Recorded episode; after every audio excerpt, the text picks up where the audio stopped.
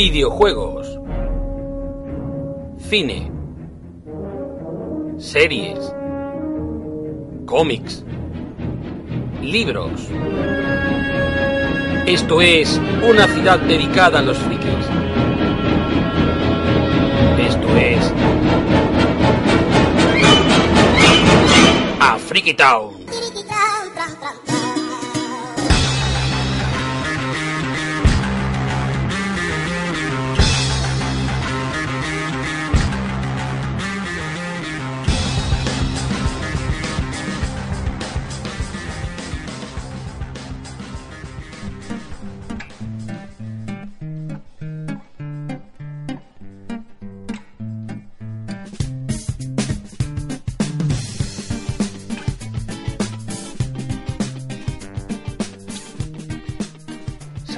Bienvenidos al programa número 15 de Afriki Town. Señores, no me lo creo, ya estamos en el 15.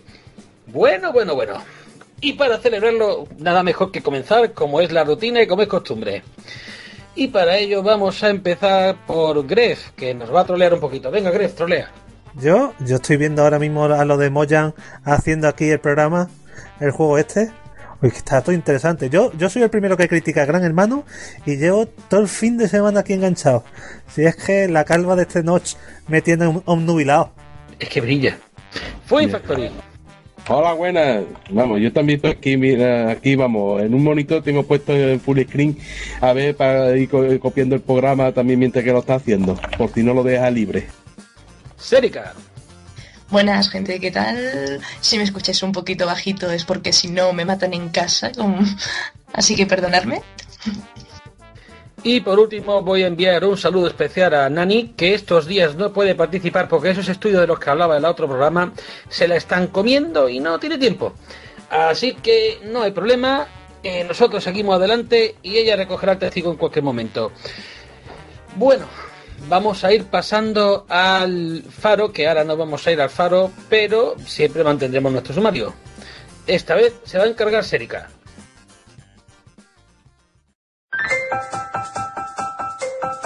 Bueno, hoy me toca el sumario. Y vamos a ver aquí en estos papeles que me han dejado. A ver, a ver qué toca. Mm. Ajá, aquí está. Para empezar, como no, tenemos el bartrolillo y los debates que tenemos por estos lares. Para continuar, el mercadillo indie. Espera, está tachado el indie. Dice mercadillo descargable. Con Gref, que nos hablará de Chunk 1 y 2. Luego tenemos otra vez a Gref, esta vez con Musashi en el Cinet Sin. Nos hablarán de Troll Hunter y los estrenos de la semana. Y para terminar, Gref y Serika, o sea, yo, hablaremos de la última serie de Transformers en el monográfico Transformers Prime.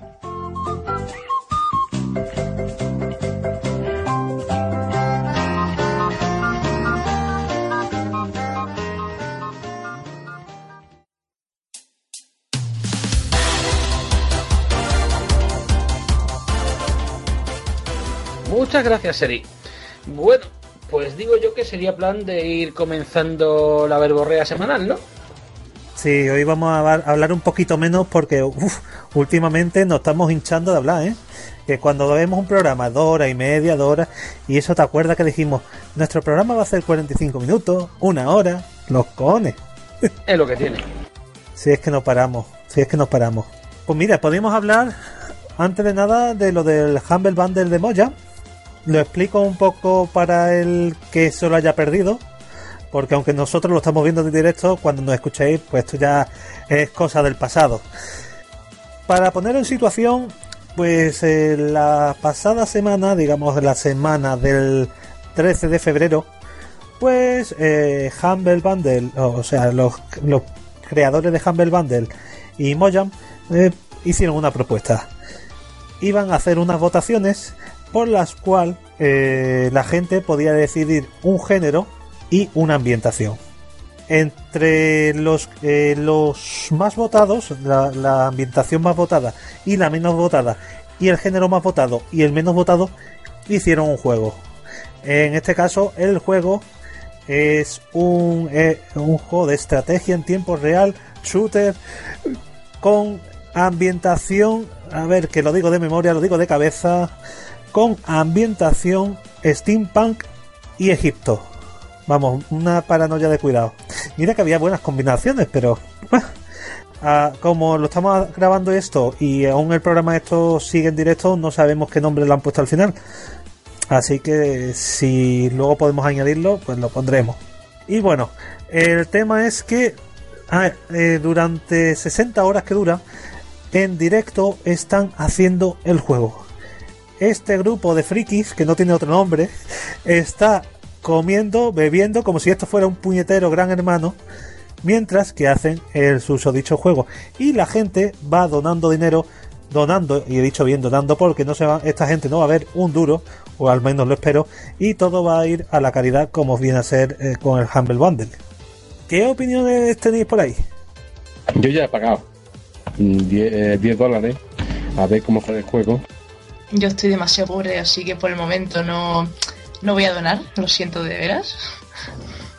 Pero eso sí, me parece me parece una propuesta muy interesante lo que está haciendo esta gente y, y está bien porque yo al menos no había visto está viendo desde, el principio cómo se está programando un juego y la verdad es que es interesante verlo todo.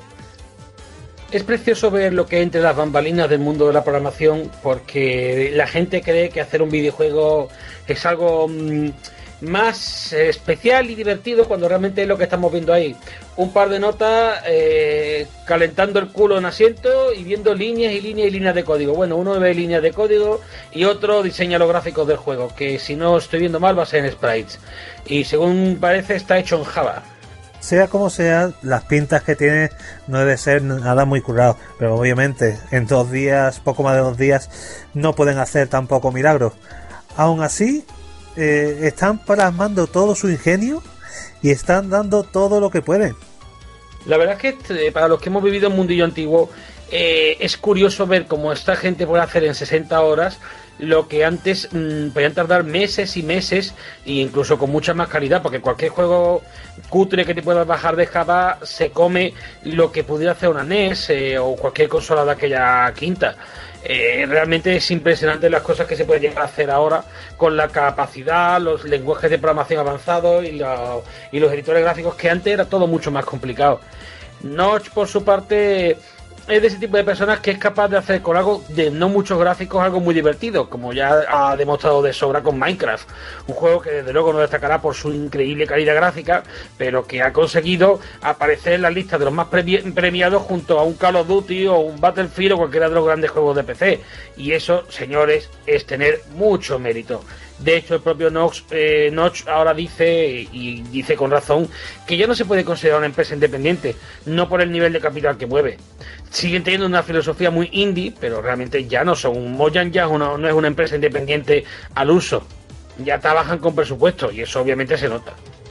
Sea como sea, me recuerda a aquellos tiempos en que un juego lo programaba, programaba una persona, dos personas. Ya no hablamos de juegos indie actualmente, que, que hay muchos casos así pero eran los juegos comerciales de la época en los microordenadores, en Spectrum, los, los primeros juegos de Dynamics, todos estos juegos que eran hechos por poca gente. Y el grupo de Mojang, Mojang son poca gente, en verdad. No, son, no es un grupo muy, muy amplio. La verdad es que tiene su chispa encantadora verlos ahí con los ojos pegados al monitor como si este mundo se fuera a acabar de un momento a otro.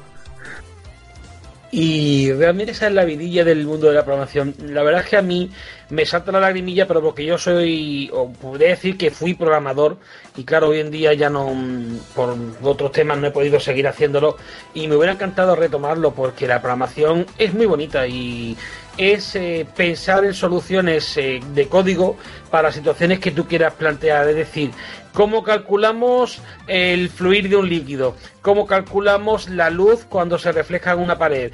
Y empiezas a plantearlo, en hacer fórmulas matemáticas, hay una cantidad de ingeniería bestial en eso y hoy en día eh, han nacido motores como el Physics y demás porque hay gente que se entretuvo en hacer ese tipo de preguntas. ¿Cómo funcionan las físicas de un objeto? Y tú ves, por ejemplo, un Half-Life y notas como unas cosas pesan más que otras, que no es lo mismo coger un ladrillo, tirar un ladrillo que, tirar un palo o tirar un trozo de tabla. Todo, todo tiene su física y su peso. Y eso es alguien programando cada una de las cosas. Tiene un meritazo y, y sigue habiendo mucha programación en que la gente crea que no. Bien, tendríamos que dejar a esta gente que siga con lo suyo. Y bueno, vamos yéndonos al siguiente tema. Pues yo tengo uno aquí que me hace pensar un poco. Y el tema en cuestión es el asuntito de los mangas estos que no acaban nunca. Sí, esto ha sido un cambio radical de tema. Los mangas que no acaban nunca, que no son ni uno ni dos, son demasiados. Por poner un ejemplo, y todo esto eh, supongo que viene a, por el tema de que van a reeditar Bastard, ¿no? Bueno, sí, ese es uno, pero es que he pensado en tantos a la vez que es que mi, mi mente ha empezado a dar vueltas y vueltas en mangas que no acaban nunca, que, que es- esto, es, esto es eterno. Mangas que a lo mejor han salido hace ya 20 años y todavía estamos esperando. Caso de Dragon, el, de- el caso de Bastard es uno de los ejemplos, pero no el único, desgraciadamente. Pues si quiere, empiezo a comentar un poco del tema de Bastard, ¿de acuerdo? A ver, os explico. Ahora para el Salón del Cómic de Barcelona, que es a principios de mayo, si no me equivoco, si no me equivoco, pues eh, Planeta de Agostini, pues Planeta de Agostini Comics en este caso, va a reeditar la versión Kazenban de eh, Bastard. Bueno, creo que se llama Bastard Complete Edition. Estos tomos son de 320 hojas con una eh, son formato de lujo en definitiva. Y estamos hablando de unos tomos que va a valer cada uno 28 euros. 28 euros. Vamos eh, no ni 10 ni 12 28 es cierto que la edición al parecer lo va a merecer. Pero y por aquí hablamos es Ba- eh, Bastard es una serie que de las primeras series que salieron en tomo en, España si no me equivoco. Junto al puño de la estrella del norte allá a mitad de los 90 una serie que en este caso la van a sacar en su versión redibujada porque el creador que es eh, Kazushi Hagi- Hagiwara llegó un punto en que dijo mira yo trabajo poco porque soy un puñetero viciado a los videojuegos. En vez de continuar es que no estoy muy contento con lo que había hecho hasta ahora y voy a empezar de nuevo. Y está redibujando desde el principio toda su obra. Es cierto que el cambio es radical pero radical. Hay unas muestras que podéis buscar por ahí que eh, la comparativa es la noche y el día. Se nota que entre juego y juego el tío ponerse a currar se ha puesto pero oye 20 años y esto no avanza y como esta serie ¿cuáles más ve- ves por ahí? Hombre, yo así a básicas me acuerdo de Detective Conan, que es una serie también en la que te acabas sintiendo un poco engañado. Yo soy fan de la de lo que es el mundillo de la investigación y lo detectivesco y obviamente si bien está tomada algo a coña, pues eh, cuando la empecé a comprar teniendo yo 21 años, tengo ahora 33, pues era una serie que no estaba mal, pero se enfrascaron en manualidades y últimamente pues me doy cuenta de que si bien es cierto que no en España porque creo que no están saliendo ahora pero sí en Japón el manga av- avanza realmente mmm, Yama pues eh, ha decidido explotar la gallina de los huevos de oro todo lo que pueda y un poco más y empiezo a no ver muy claro que esa serie vaya a tener un final en condiciones también me viene a la memoria Ranma, que sí que si bien acaba, eh, realmente es como si no hubiera acabado. Es una serie que te deja un tanto in- frío, indiferente el final, porque no es lo que uno quisiera haber visto. Mm, No, llega, tú dices, vale, he estado leyendo tantos números, ¿para qué? ¿En qué me he quedado? Buah, es que el final de Rama es de delito, ¿eh? O sea, yo creo que tuvo que recibir esa mujer amenazas de muerte, no por nada. Es que, es que no es un final. O sea, eso me parece, me parece un insulto a los fans, de, de mi punto de vista personal. Entonces yo me pregunto, ¿realmente merece la pena comprar un manga que es prácticamente una inversión a 12, 14 o 16 años? Porque realmente, a ver, a mí One Piece me, gusta mucho, pero también se me empieza a, dar miedo que le pase lo que le está pasando a Berser, que está muy parada, que el autor de repente diga, me aburro, y, ahora pues no continúo, o continúo cada mucho tiempo, o en el caso de Bastard, pues ahora empieza a dibujar para atrás, o no, no sé, no creo que, que, la, que sea esta la solución. En el caso de One Piece le pasa un poco como la gallina de los huevos de oro de, la Jump.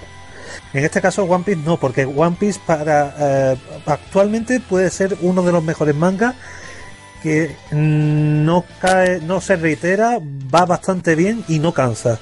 Es más, claro, por un lado quieres ver un final, quieres ver atisbos de un final, porque es un manga que empezó en el 98, hace 14 años, y hace muy poco indicaron que había pasado la mitad de lo que lo que esperan. O sea que hasta el 2020 tenemos ahí eh, One Piece para rato.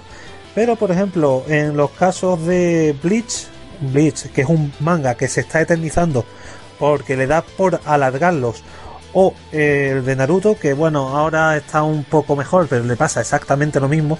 Son mangas que también están demasiado alargados por aprovechar la gallina de los huevos de oro. Pues mm, nos pasa eso. Cuando nos acordamos de series antiguas, por ejemplo, Dragon Ball son 42 tomos, o Saint Seiya son 28 son series que nos parecían muy largas y están muy limitadas en cuanto a, tomos en sí. Estas series que son superan los 40, los 50. Seth, por ejemplo, a Jimeno Hippo. ¿Cuántos tomos llevan a Jimeno Hippo? Más de 90, 90 y tantos. Y esa es una serie que, que tampoco tiene viso para acabar. Es una serie que es tan larga que aunque sea una gran serie, aquí en España no es comercialmente viable. A ver, el caso de One Piece, eh, yo no digo que la serie no sea buena, si a mí me encanta, o sea, mucho cuidado, no caigamos en confusión. A mí One Piece me parece una maravillosa serie. El problema es que te acabas preguntando cuándo, cuándo va a terminar esa serie, porque dices, ¿cuántos años? Y ya no solo One Piece, sino muchísimas otras que yo comentando, a mí allí menos me encanta. Pero claro, yo lo que tú dices, demasiados tomos, demasiados pero con diferencia. Y yo lo que temo es que en alguna de estas series se alargue tanto, tanto, tanto, que pase algo que luego sea irremediable y finalmente nos veamos el fin del manga. Y a esto no me vengo a referir de que vayan a venir los mayas y se carguen en el 2012 todo, eh, todo, sino que el autor pues no pueda terminarlo por X razones.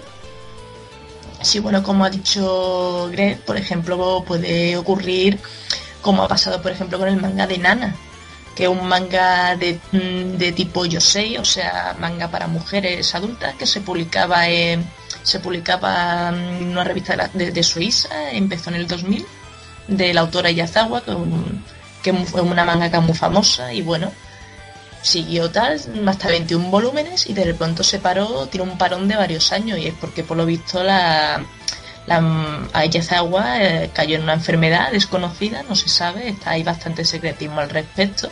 Se rumorea que puede ser cáncer, lo más probable es que sea cáncer. Y que después de un año que estuvo en el hospital de tratamiento, pues dijo que, que ya no había dibujado nada, no tenía fuerza y que muy probablemente no iba a continuarla. Y la verdad es que se quedó la serie en un momento muy... ¿Qué dices tú? ¿La vas a dejar así y posiblemente no continúe para siempre? O sea, eso es... Eso, te quedas a dos velas y con... Y no sé, y te quedas tan frío. No sé si... No sé si alguno de vosotros, otro manga le haya pasado esto. O a, algún, a otro mangaka. Yo no recuerdo ningún caso en mi, que yo vaya que haya podido tocar, pero eh, sí sé que hay mangas que, que se te acaban quitando las ganas sobre todo con lo que estamos comentando, cuando son mangas muy aguados, mangas muy alargados, también pasa con las series, entonces que realmente llegas a un punto y dices, no, no, es que esto no, no, no lo aguanto más, no lo me empiezo a aburrir, me empiezo a aburrir de que esto no avance. Quiero ver ya algo de la historia, quiero ver una continuación y veo uno y otro capítulo que no son files, pero como si lo fueran. Con lo cual al final no sacan nada en claro. Ah, cambiando un poquito de tema, pero siguiendo con el mismo caso de Nana, eh, en la saga de libros de La Rueda del Tiempo son 18 19 libros y a falta del último, el autor Robert Jordan va y se muere. O sea, ya tuvieron que eh, tuvieron que tomar apuntes del final que tenían previstos, buscar a alguien para que terminara la obra. Y eso, claro, es lo que pasa cuando las obras están excesivamente alargadas. Que lo mismo en este caso un libro que pudiera ser, como hablamos en un manga. Bueno, otro manga que he leído y de estos que se alargan, se alargan un montón y que luego al final no saben, no saben cómo terminarlo y, lo terminan de la manera peor posible. A mí me pasó con una serie que se llama Cesua y Bronce, que una serie, no, la, no sé si la conoceréis vosotros, una serie de temática ya hoy, es muy conocida en el mundillo. No sé si os, suena alguno. Sí, a mí sabes, que, sabes tú que a mí me suena. Bueno, pues yo soy, yo soy una gran fan de, la mangaka esta, de la Mina Miyazaki. tengo, tengo un montón de, de merchandising suyo y bueno, yo he seguido, yo he seguido todo el manga desde el principio. O sea, tuve conocimiento de su existencia hasta, hasta ahora. Que después de un montón de años de alargarlo, que decías tu tía, termínalo ya, que ya por fin lo terminó en el 2011, con un final tan malo. O sea, es que, me, es que lo leí y dije yo, tía, mm, mm, Mm, o sea, e, era como lo que ha dicho mi compañero Sed Caramón con el final de Ramma, que me dieron unas ganas de quemar, o sea, de llegar y quemarla viva, llegar a su casa y matarle. Y dije, pero tía, he estado, he estado yo que sé, 10 o más años siguiendo tu manga para que me lo termines así. Te, voy a matar. O sea, es un insulto a mi inteligencia. Recuerdo eh, la serie Yakitate Japan, esta no es que fuera excesivamente larga y a nosotros por suerte nos, nos llegó casi acabada. Eh, son 26 tomos, creo que son 26 tomos, es que los números yo hoy me los estoy dando de memoria. Y se nota que es una serie que están alargándola, alargándola, alargándola, sin ningún sentido. Tanto es así que el final es totalmente absurdo y, te parece que te están estafando porque Oye, después de tanto, de tanto alargarlo, vas y haces ciertas cosas. No, por favor. A lo que también digo, eh, el de Gans. Caballero, ¿usted va a acabar algún día Gans? Porque no vea, antes estaba muy bien, pero ahora mismo es un latazo. No pasa nada. No pasa nada. O bueno, sí pasa, pero lo de siempre. Desgraciadamente esto es lo que hay y, claro, igual que el cómic tipo eh, americano tiene sus defectos, el manga también tiene los suyos. Y es que, si bien los americanos son cómic eternos, yo creo que, creo que Spider-Man, eh, asumiendo que sus aventuras puedan durar 12 horas, eh, tendría que estar ya en un asilo y con un bastón y ya no se sube ni al taburete para sentarse a comer la papilla. O sea, Mm, esto es absurdo. Y más que me gusta el personaje, pero mm, ¿cuántos, cuántos años? ¿50 años de Spider-Man llevamos? No sé ni, ni, cuántos podemos llevar. Creo que vamos a hacer los 50 ahora, de hecho, dentro de poco. Eh, es brutal. Pues en el caso de, los japoneses pasa lo contrario, o sea, lo mismo pero al revés. Ellos hacen una colección, no es que la colección tenga tan, tanta proliferación de números, pero es tan eterna que es que no acaba. Y enganchando el tema de los finales y otra vez volviendo a los videojuegos, ¿habéis visto la noticia del libro de los Guinness, de los Guinness, de los récords, de los récords Guinness? Los 50 títulos con mejores finales. Que la lista, vamos, eh, yo no sé qué, en qué se habrán basado. Se supone que en unas votaciones, pero... ¡Wow! Yo recuerdo haberla visto, haber escuchado la noticia también en el Indie Podcast. Un saludo a todos los de Indie Podcast. Pues sí, la verdad es que allí también los zumbados lo estuvimos comentando y, creo que nos tiramos tanto de los pelos como nos vamos a tirar ahora también. Sí, al que todo nos escuche, por favor, escucha el Indie Podcast, es gratis eh, para toda la familia. Bueno, eso de tampoco para toda la familia no lo es, pero bueno, vamos a continuar lo que estábamos hablando los 50 mejores finales. Voy, voy a comentar rápidamente los 10 últimos. Heavy Rain, Final Fantasy VII, Metal Gear Solid 4, Portal, Red Dead Redemption, God of War, Call of Duty Modern Warfare 3, perdón, 2, The Legend of Zelda Ocarina of Time, Halo Reach, el mejor, Call of Duty Black Ops. Ahora es cuando eh, lo que es un facepalm, o sea, un triple combo face palm y porque no me llegó con los dos pies. ¿Por qué?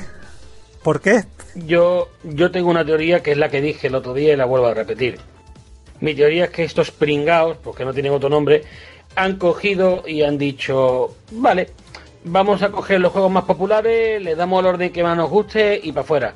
Porque otra explicación de que el Super Mario eh, original esté en esa lista, si bien, como ya dije en aquel programa, mm, eh, es un juego magnífico, no, no, no plantea ni pretende tener un gran final porque no es su intención.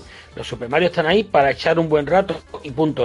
No son juegos de trama ni hay una trama profunda de personalidad de Mario. Es un fontanero italiano que va por ahí pisando Z, colocado perdido y rescatando princesas. ¿Qué le vamos a hacer? Pero ya está, no tiene más, más ciencia. Y lo- la cuestión es que te lo pasas eh, muy bien cuando coges el mando, que es lo que se pretende. ¿Cómo puede venir ese juego en la misma lista que un Metal Gear 3 o que un Metal Gear 4? Es que, es que ¿y cómo puede estar por encima un Portal? Que bien, me encanta Portal. Es un juego que me he pasado y me encanta, pero ¿cómo puede estar Portal en el número 17 de los mejores finales? Es que, es que eso no, no es justo. Es tan injusto que la única explicación que veo es o que estos tíos están muy majaras, que están de manicomio, que es que por favor que los cojan y los metan en un manicomio, porque es que, sus conceptos de, buenas finales o su forma de entender el mundo está mal, están tontitos los pobres, o la explicación más coherente que es simplemente que es que han cogido y han pu- puesto los boleros que les dado la gana sin tener ni idea de lo que hablan. Yo diría que han cogido los títulos que hayan vendido más de X copias y a partir de ahí le han ido habrán puesto algún algún test o que alguien vaya una encuesta, perdón, y que cada uno fuera poniendo. Pero oye, ni me creo que haya gente tanta gente que se hayan pasado el Super Mario como para ponerlo. o qué te digo yo, es que es que en la lista hay cosas como el eh, el The Force Unleashed 2 que en- y no está el 1, o sea, el 2 que es una basurilla comparado con el 1 y el 1 no está. O que te encuentras cosas como el, el Sonic, que el Sonic era el, el Sonic corriendo y, romp- y, y rompiendo las cápsulas donde están los, los animalicos. Los bichicos. Sí, o que el, fin- el Assassin's Creed 2 esté por detrás del Assassin's Creed 1. No, hay cosas incoherentes.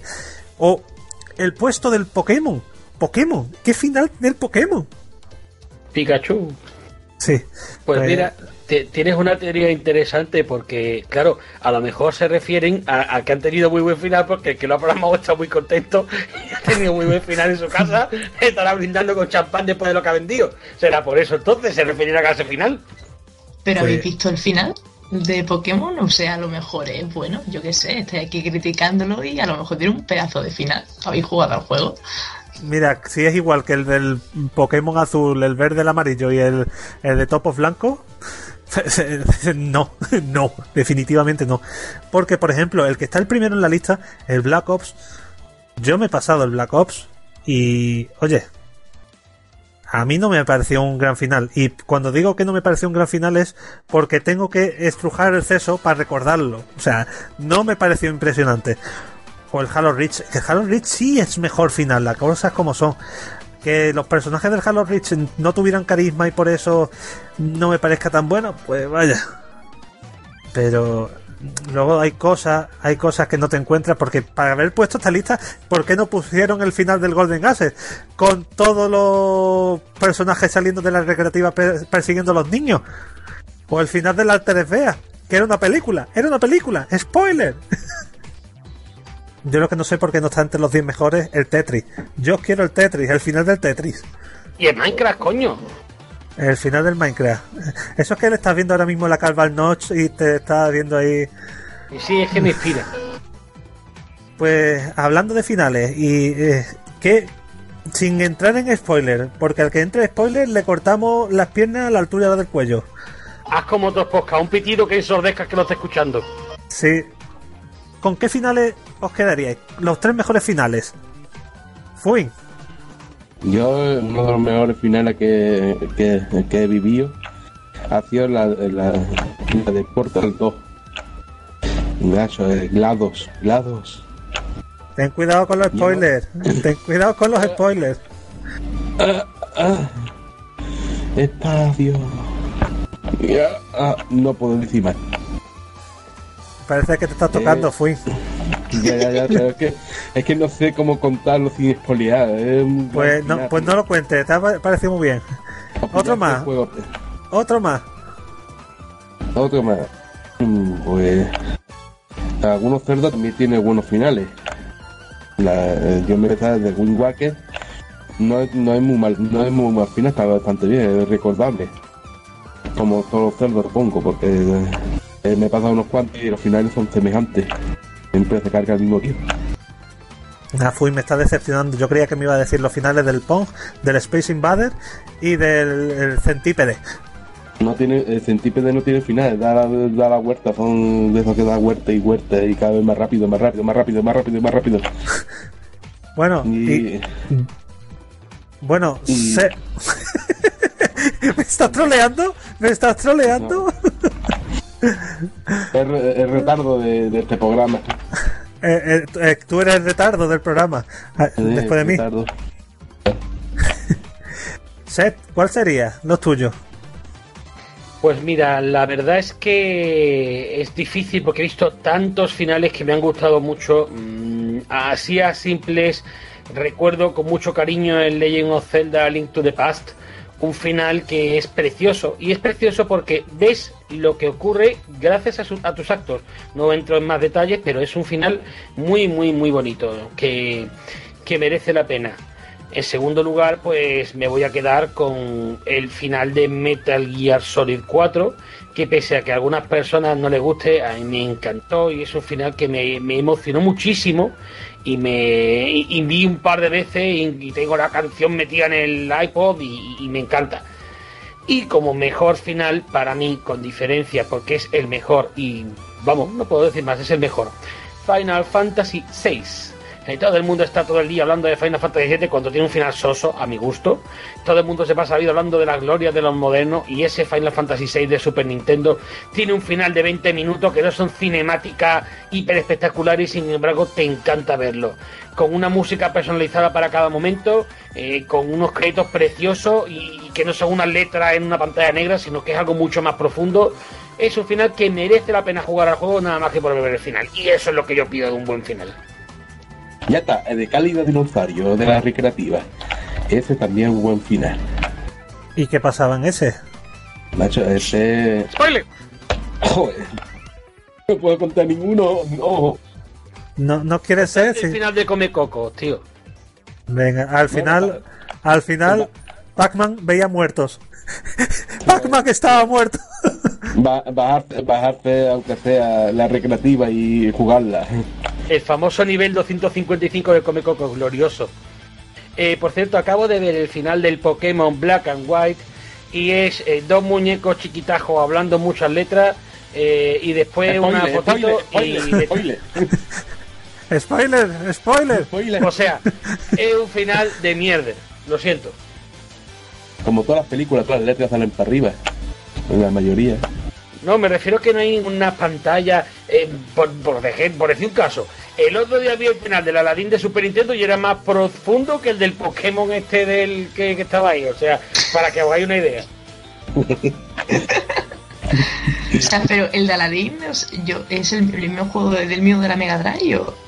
No, no, es que Mega Drive el final es peor. Si bien el juego es mejor, el final es peor del de Mega que el de Super Nintendo. Sí, es que hace poco vi raro. el videojuego entero eh, y, y me acuerdo eso, el final era que se daban un besito y se iban con la alfombra voladora y fin. o sea, pedazo final. Vale, Impresionante todo. to- Bueno, Seri, ¿y cuál sería tu final favorito? ¿O tus finales?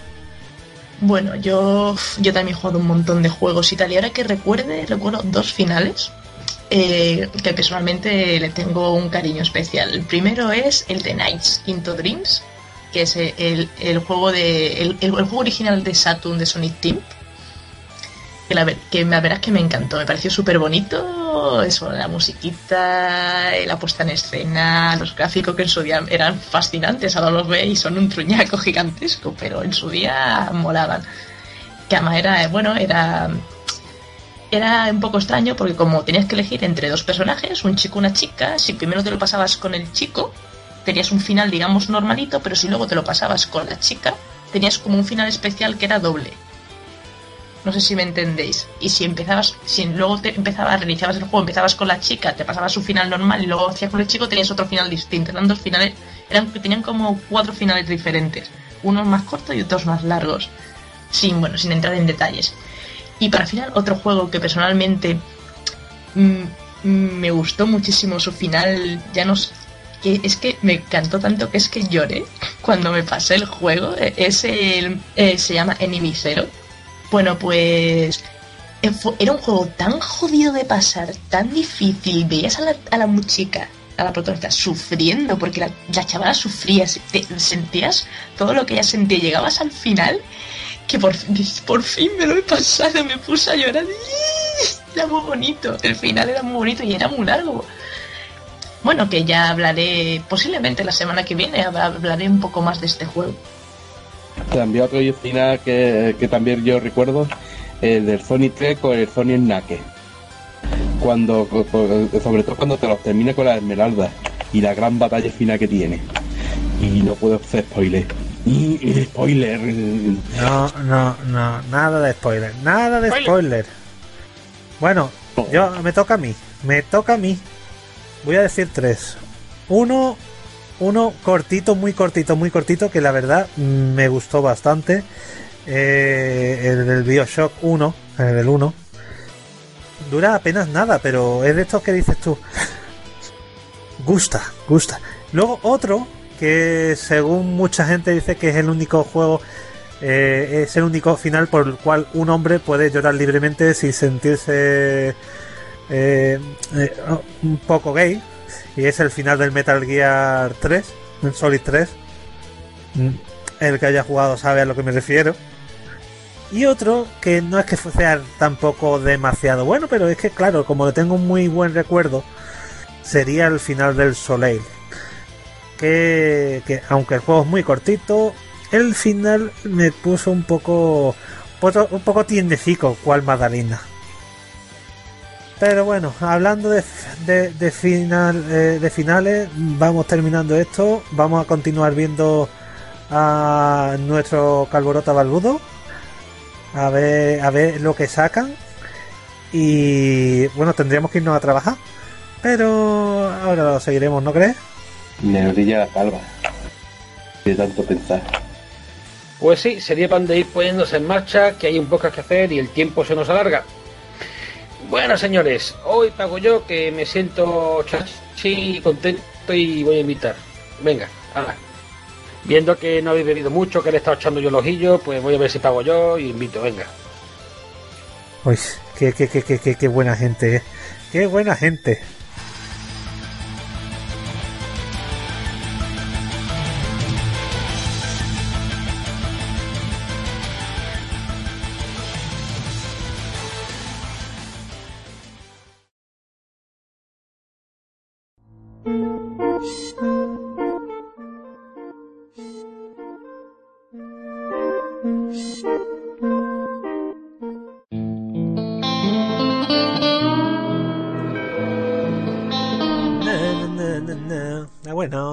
Buenas, buenas, buenas. Aquí estamos en el mercadillo indie, o bueno, en este caso, como dije, mercadillo descargable. Y bueno, hablo de mercadillo descargable ya que el juego que vamos a hablar, pues, aunque salió en los mercados virtuales, tiene una gran distribuidora detrás, una gran distribuidora como pudiera ser en este caso el Electronic Arts. El juego que vamos a hablar, o los juegos que vamos a hablar, porque la segunda parte ya apareció hace 2-3 semanas nada más, es eh, la saga Shang. Y este juego fue desarrollado por Clay Entertainment. Clay Entertainment son los creadores de otros juegos como It's o N Y eh, bueno, esta, esta compañía está formada por ex trabajadores de Relic Studios de THQ. Eh, este primer juego, bueno, lo que es Chang, la primera parte, apareció a mediados del 2010. Y bueno, nos, contaba una historia de venganza en la que Chang, el protagonista, pues se quería vengar de una serie de enemigos, no voy a contar nada más, eh, los cuales habían asesinado a su novia. El juego, aunque lo veáis y veáis que tiene un estilo cartoon muy, muy particular, y las animaciones también nos recuerden aquellos juegos entre, a ver, entre comillas, flash, eh, no deja de ser un juego bastante sangriento y bastante llegando hasta el gore. En este juego, eh, tú, como decíamos, eh, manejas a Chang. Es un beaten up de desplazamiento lateral, en definitiva, tipo así como si fuera el Shinobi o cualquier otro de estos juegos, y en el cual cuenta de varios tipos de armamento. Un par de cuchillos, que digamos que es el ataque base. Tendrías armas pesadas de cuerpo a cuerpo, como por ejemplo la motosierra. Son más lentas, hacen más daño. Y luego tendrías también armas eh, de distancia, como pudieran ser cuchillos eh, lanzables o, metralletas, eh, escopetas, etcétera. Eh, aquí hay que jugar con ambas cosas, o sea, no puedes solo ir uh, utilizando la escopeta o solo ir eh, utilizando los cuchillos. Lo, bueno es ir, ir mezclando las dos cosas a la hora de combatir y sobre, sobre todo eh, liquidando enemigos. Sobre este juego, bueno, pues disponía, voy a empezar por el cooperativo, disponía un cooperativo bastante completito que bueno, aunque no era excesivamente largo, pues eh, alargaba lo que es el título. Y cuando digo alargaba es porque el modo historia principal duraba pues, apenas cuatro horitas. Sobre el juego decir, pues no lo podemos encontrar en la PS Network, podemos encontrarlo en el Xbox Live Arcade. Hace poco que este juego ha bajado ya, eh, ya indefinidamente a los 800 Microsoft Points y también nos lo podemos encontrar, eh, por ejemplo, en la plataforma Steam.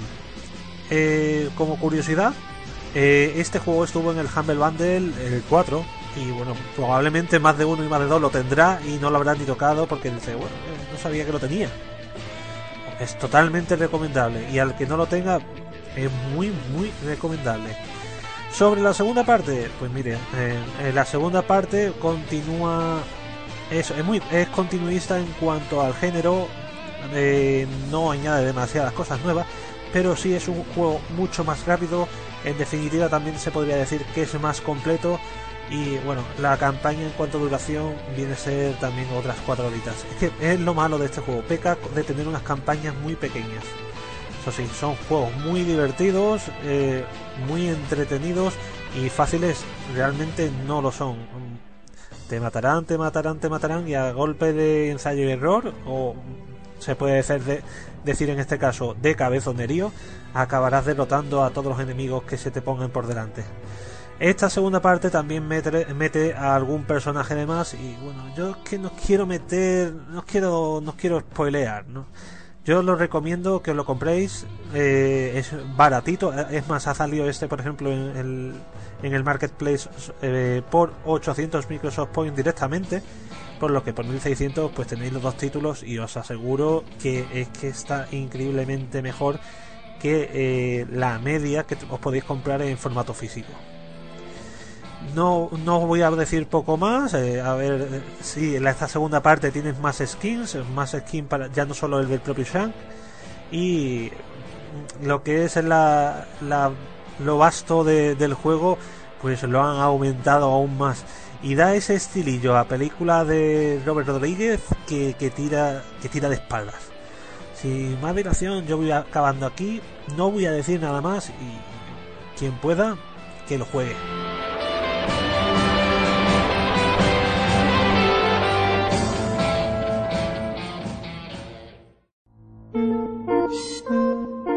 Seguimos a Gref y nos vamos con Musashi al Cinesin.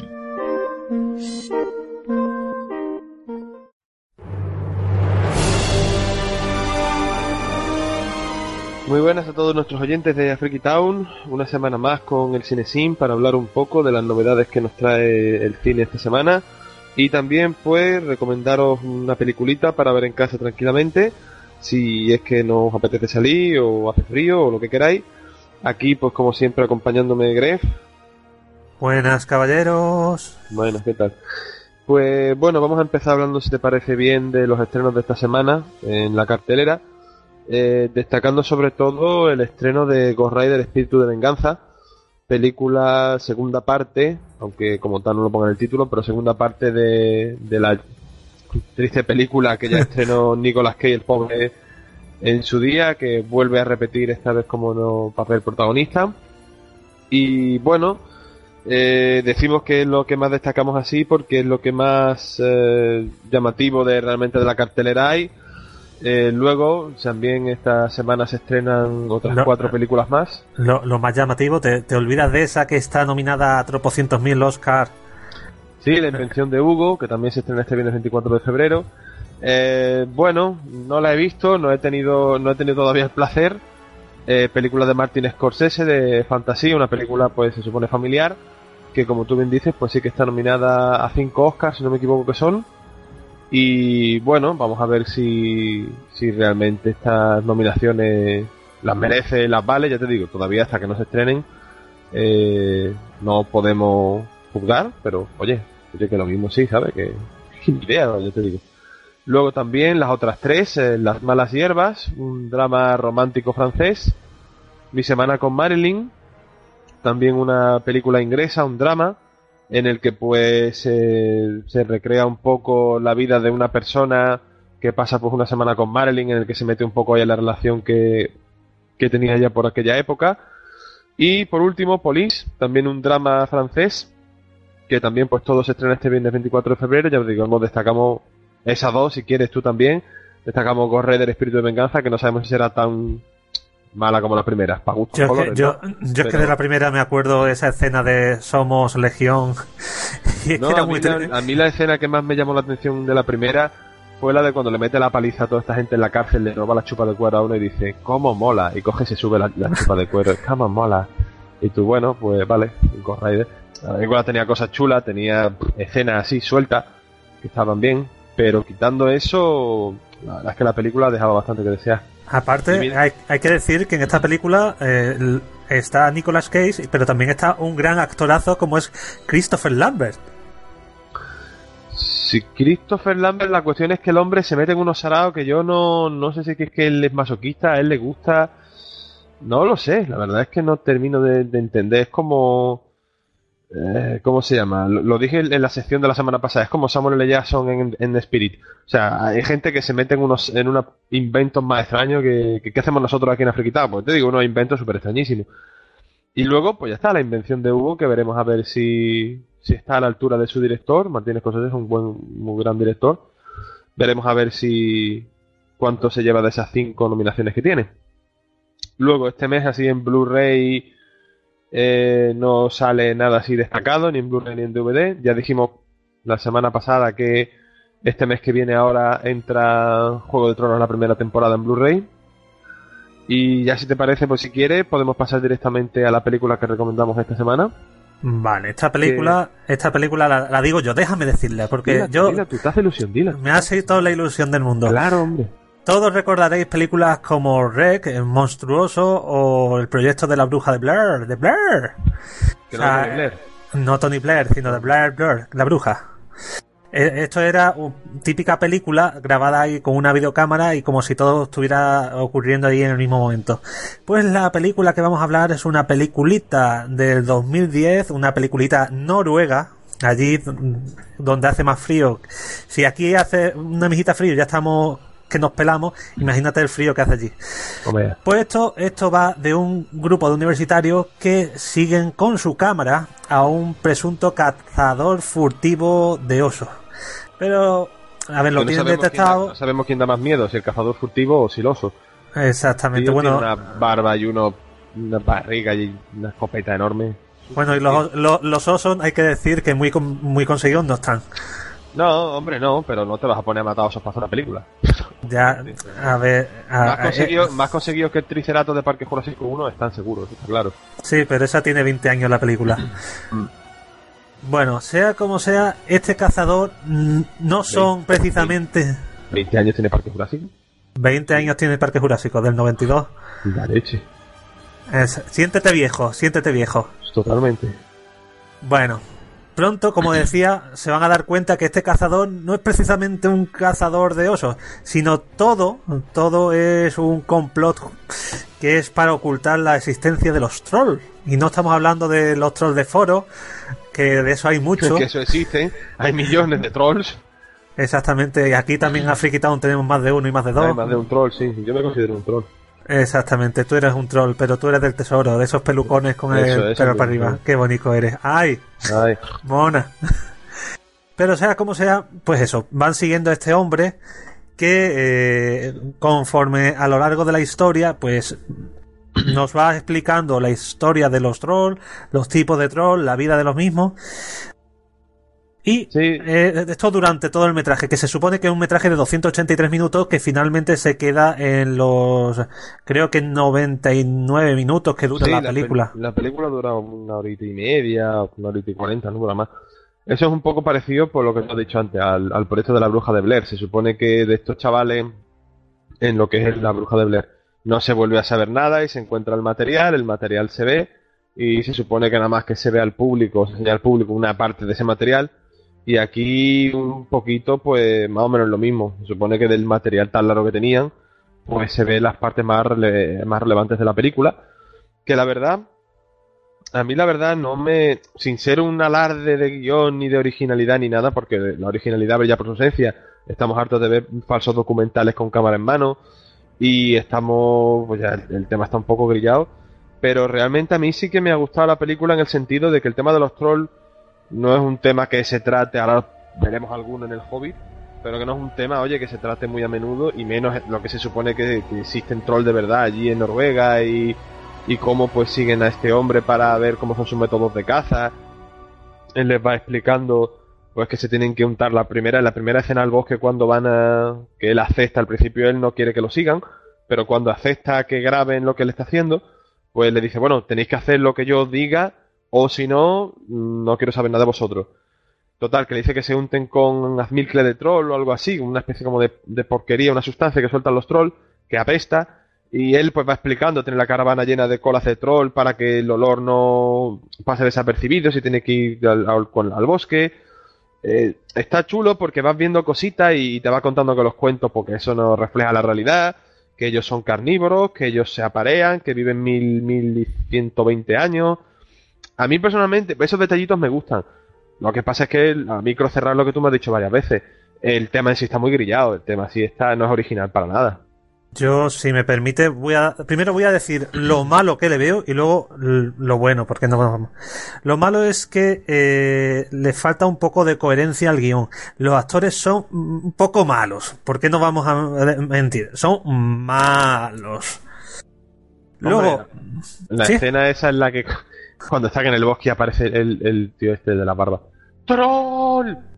y dices tú, eh, eso para, para los oyentes, eso es al principio, así que no es spoiler. principio, no, no es Como spoiler es en los primeros 10 minutos, no es spoiler. No se ha visto ningún troll, ni se ha visto nada, es a los 22 minutos, me parece, a los 20 minutos de película. Están tal, el tío de repente viene de unos árboles muy frondosos corriendo asustado. Y en vez de coger y decirle, o qué hacéis aquí, o salía a correo, no, el tío grita troll, como si y dices tú, macho, el dramatismo de este actor, Sí. este será su papel estrella, ¿no? En su historia, en su filmografía. ¿por qué? Aparte, hay ciertos comportamientos que aquí sí que no voy a decir nada a qué me refiero, pero hay ciertos comportamientos que no son lógicos.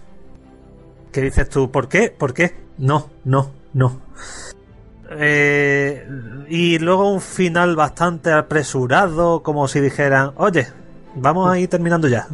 Sí, pero tienes que reconocer que el chiste del final, final del todo, que no lo vamos a decir, pero Sí. que el, el chiste del final del todo yo me meé de la risa. Fue lo primero que vi y digo, joder, esta película tiene que ir de cachondeo de algo porque uf, cualquiera que la haya visto sabrá de lo que estamos hablando, te, te, te, te parte, ¿no? La sutileza de los noruegos y de los presidentes noruegos, eso es, Sí. es mágico. Yo lo, lo dicho, lo recomendamos. Yo la recomiendo principalmente porque eh, todo, todo lo que han creado de- alrededor de la figura del troll merece muchísimo, muchísimo la pena.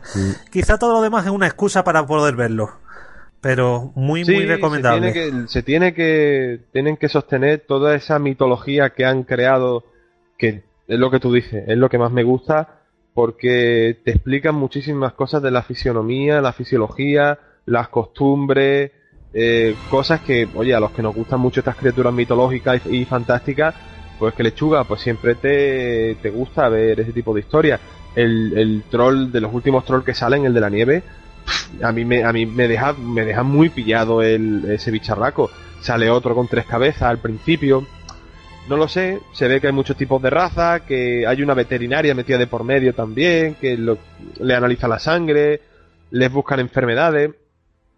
Está muy bien, todo eso está muy bien, pero lo que tú dices, eso tienes que sostenerlo con un guion y todo eso tiene que salir con una excusa. La excusa, pues que estos chavales están preparando ese documental y se topan con que este tío, en vez de un cazador furtivo de osos, es un cazador de trolls. De ahí el título de la película. Y bueno, ya puede gustar lo mejor más o menos. Yo la película, mm, yo desde luego lo que tú dices, yo la recomiendo. A mí personalmente sí me ha gustado. No es un peliculón del 15, no es la historia de Ricky, de la que ya hemos dicho que tenemos que hablar más tarde más temprano. Pero oye, pues sí, para mí es una buena película y totalmente recomendable. Bueno, yo creo que con esto es bastante. No vamos a spoiler nada más. El que quiera verlo ya sabe cómo verlo. y la semana que viene venimos con otras cositas. ¿Hablamos la semana que viene de la historia de Ricky? Sí, sí, sí. Venga, venga, la semana que viene- Me parece bien porque ya la- estamos fritos por empezar a hablar de la historia de Ricky ya. Sí, la historia de Ricky es justa y necesaria. Es algo, es el- lo mejor del universo conocido. Es el culmen del cine, o sea, eh, Steven Spielberg, George Lucas, Martin Scorsese, todos estos grandes directores del, del cine han basado su carrera en la historia de Ricky y es una película que, que no sé ser humano hasta que no se ve esa película realmente. No, Yo te debo a ti la vida nada más que por haberme descubierto esa película. Exactamente, y lo sé, y algún día me la pagarás un riñón, Sí, dos Oh. pulmones te voy a dar. dos pulmones, sí. Sí.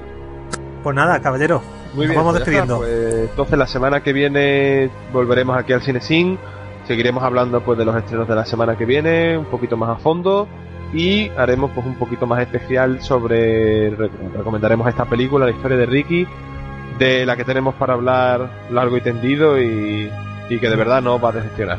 Largo, tendido y con las tripas en la mano, como te digo. Sí. Pues nada, nos vamos. Venga, Ah. adiós. Hasta luego.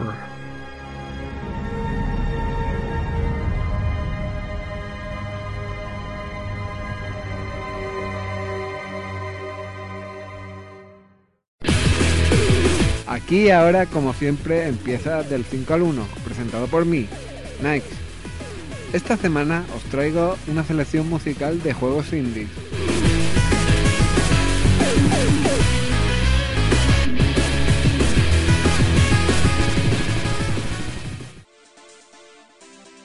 En el número 5 tenemos una melodía del Train,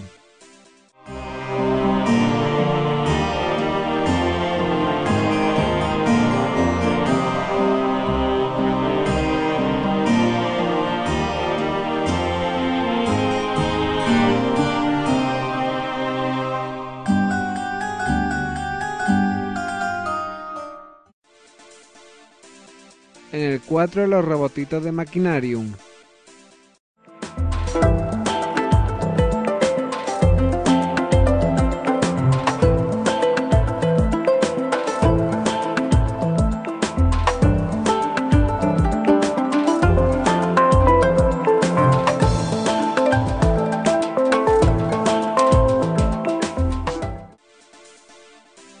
En el número 3 la paleta loca del Shatter.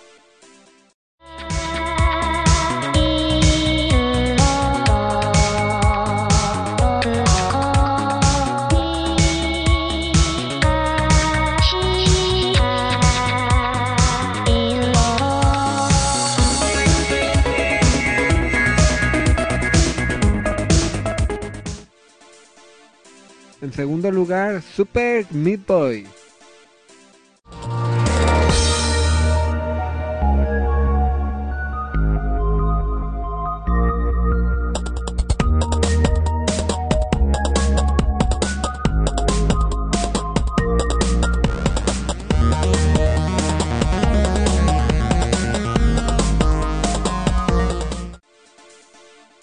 Y el número uno es para Plants vs Zombies. So it doesn't matter. Instead, we'll use the solar power to make a lawn defense at any hour. I like your tricycle. There's butter on my head. I'm gonna eat your brain. We are the Islanders.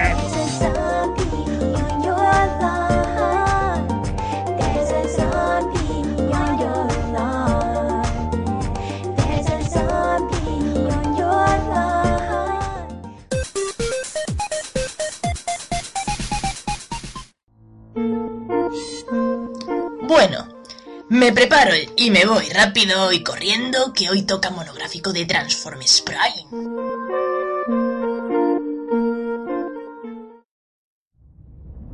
Buenas queridos oyentes, eh, por fin estamos aquí otra vez y en este caso eh, llegamos al cine para hablaros de una serie. Sí, es muy, muy raro, pero la serie que vamos a hablar esta semana es, eh, bueno, digámoslo así, casi todo la recordaréis, al menos la clásica. Y estamos hablando de Transformers, pero no Transformers eh, la clásica de los 80, sino Transformers Primes. Y es que hay que decir que el universo de Transformers es muy, muy, muy, muy extenso. Cosa que nos daría para hablar durante horas, horas, horas y más horas. Así que vamos a empezar primero con esta serie y sin eso más adelante haremos algo un poquito más especial. Antes de hablar, para, para esto tenemos aquí a una experta en el tema Transformers como es Erika. Bueno, tanto como experta no soy, soy fan, pero de ella se considera una experta en el mundo Transformers, tampoco lo considero. Qué, qué, qué humildes, qué humildes. Sea como sea, ¿por qué no nos empiezas a hablar un poquito de la serie para meternos? Bueno, antes de empezar a hablar en sí de Transformers Prime, os voy a, poner un poquito en situación. Eh, mira, más o menos eh, sobre el año 2010 eh, se decidió desarrollar una nueva línea de continuidad de la franquicia de Transformers, eh, que se la conoce en inglés como Alienate Continuity Family, para así de esta manera pues poder desarrollar un nuevo universo de la franquicia para la próxima década, la década en la que estamos actualmente. Y bueno, esta, esta continuidad está desarrollada por varios expertos en el tema, no solo dentro ya de sí de la compañía Hasbro, sino también dentro del Phantom, de digamos los verdaderos fans expertos de Transformers que hay por el mundo. Pero, Serika, esta no sería la única línea de continuidad, o la- al menos la única nueva línea de continuidad que, que se está haciendo actualmente.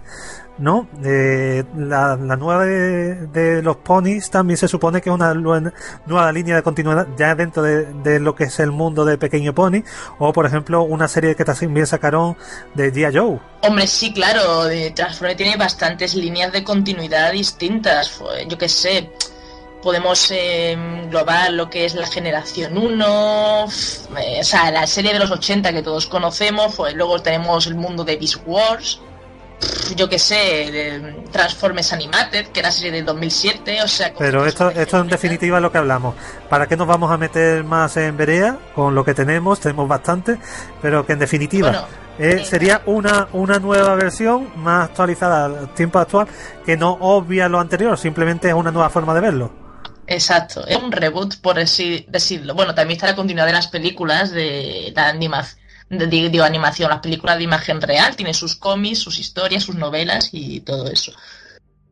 O sea, Bueno. vamos, hay muchas líneas, hay muchas líneas de continuidad en Transformers, esta es otra nueva, distinta. Lo que se, lo que se ha ido haciendo con esta nueva línea de continuidad, eh, por ejemplo, tenemos un par de novelas que se llaman, bueno, tituladas, o sea, perdón, traducidas al castellano, eh, son Éxodo y Exiliados. Fueron publicadas por la editorial del Rey eh, en el 2010 y en el 2011, respectivamente, creo.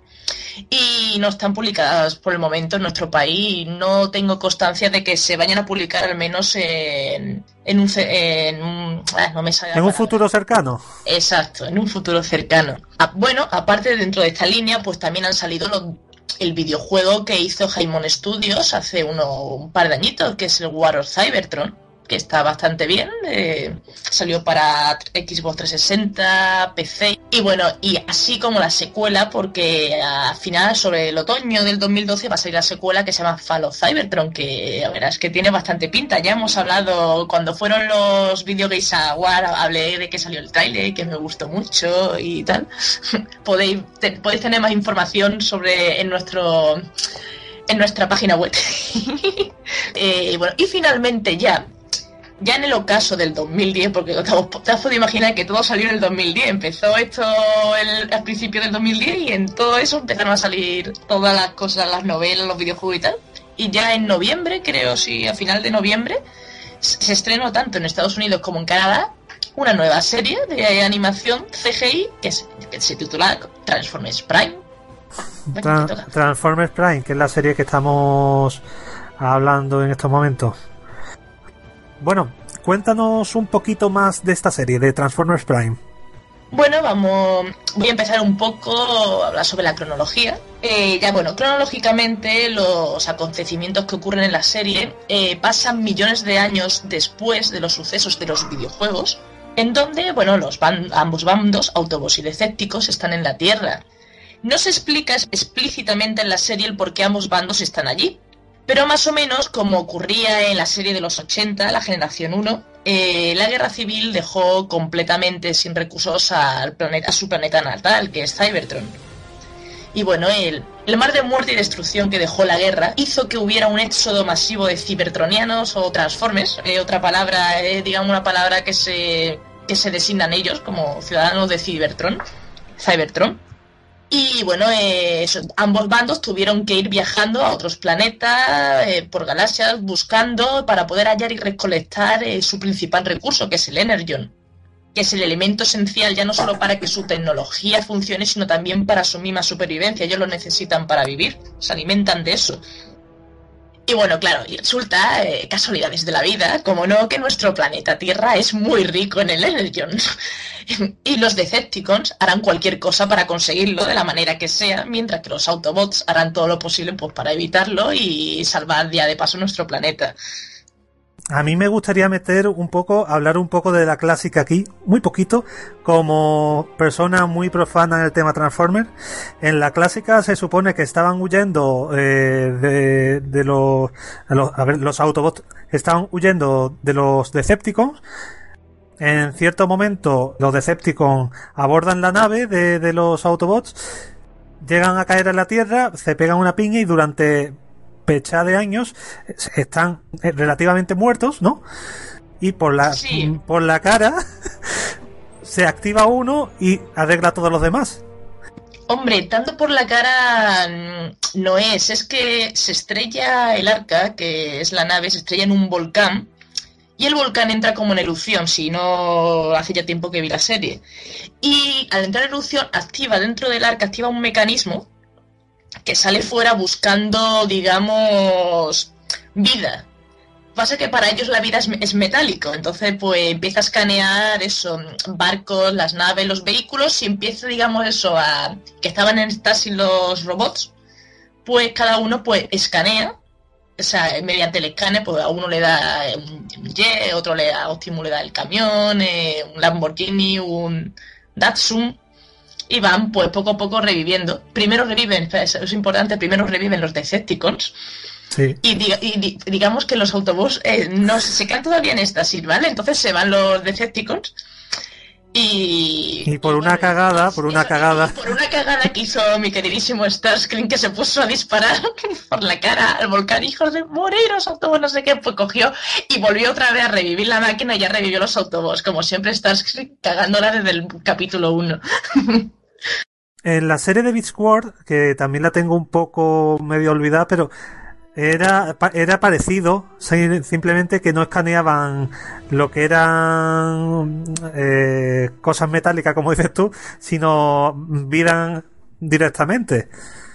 Sí, bueno, eh, Beast Wars es que la vi hace muchos años, eh, cuando la llave, cuando era joven. Sí, cuando la echaron en Telecinco. volver- Exacto, en Telecinco. Tengo que volver otra vez. La tengo bajada para verla otra vez y recordar. Pero vamos, sí, lo que hay, hay- eh, pasa es que el mundo de Big War un poco es bastante diferente. O sea, no, no me, no me debería. mm, Como no manejo mucho el tema, no me quiero atrever a meterme demasiado, vaya que la Bueno, lié. pues ven, no vamos, no vamos a hacerlo. sé, yo recuerdo que sí, que escaneaban animales, puede- tanto vivos como muertos, porque me acuerdo el primer Sí. capítulo que decía, Mega- bueno, Megatron no es el mismo Megatron de G1, es como un descendiente, una cosa rara. Dijo, a mí me escanea, o sea, a su ordenador, a mí me escanea los animales más mortíferos y tal, y, y empezó a escanear eh, los fósiles de dinosaurios, porque ya estaba en una época en que los dinosaurios en sí no existían. Mientras que los, los Autobots, que aquí eran los Maximals y los Decepticons eran los Predacons, Pues los Maximals sí, escanearon los, prim- los primeros bichos que pillaban. Un guepardo, un rinoceronte, un gorila, una rata. Bueno, sea como sea, las tres series tienen un, un comienzo rela- relativamente parecido, ¿no? Sí, exacto. Bueno, pues Sí, pero- continúa. Pero aquí, pero aquí no se dice que se hayan escoñado y haya estado cuatro, las sietecitas de cuatro millones de años, no. Simplemente van y se esconden. O sea, bueno, ahora voy a explicar un poco más de eso, es distinto. Hay también eso, hay un cómic, que en teoría es una precuela de la serie, que te explica un poco más del por qué están allí, que fue publicado por, por IDW. Aquí creo que no ha salido, porque aquí los cómics de Transformers eh, están parados. Tenía norma editorial los derechos, ahora los tiene Panini y no sé si van a así continuar. Bueno, vamos así. Sí, estamos ya desviando un poco del tema. Y bueno, pues ya hablando, vamos, continuamos con la serie. Digamos, la serie, por el momento, consta de dos, dos temporadas. La primera tiene 26 episodios, mientras que la segunda, eh, no sé cuándo se va a publicar esto, pero se estrena el 18 de febrero, o sea, es- esta semana. Esta semana o cuando se... Bueno, tú me entiendes. Sí. Eh, y aún, bueno, y aún no se sabe con certeza el número de capítulos que va a tener esta última temporada. Me imagino que ven- también serán los mismos, porque suelen repetir, suelen tener la misma. La, Sí, el, te- el tema de, de las temporadas americanas suelen ser 26 capítulos. Ajá. Y bueno, ahora empezamos. La primera temporada podría dividirse en dos partes distintas. Eh, los cinco primeros episodios y el resto. Ya que digamos, estos cinco eh, tienen título, los capítulos que se llama, aquí en España fue titulado como Amanecer Oscuro y en América Latina como El Regreso del Mal. Es una miniserie, eh, digamos, eh, te pone te ponen introducción a los personajes y tal, en un arco argumental un poco distinto. No sé mm, si debería explicar un poco de qué va el arco argumental de la miniserie. Eh, Poco, sin, sin entrar mucho en detalle. bueno, más o menos eh, ocurre que Megatron estaba desaparecido mm, durante tres años sin saberse nada de él. Se había, había, había ido viajando por las galaxias para buscar una sustancia conocida como el, el Energon Oscuro, que las leyendas antiguas de Cybertron pues, lo consideraban como la sangre de, de- de Unicron, el, el destructor. Unicron es un Transformer ahí súper malvado de la antigüedad. Si os acordáis de la película de Transformers, la de dibujo de animadora buena, ¿no? Las basuras de La del. 80 y tanto, el 85 Exacto. creo, ¿no? Exacto.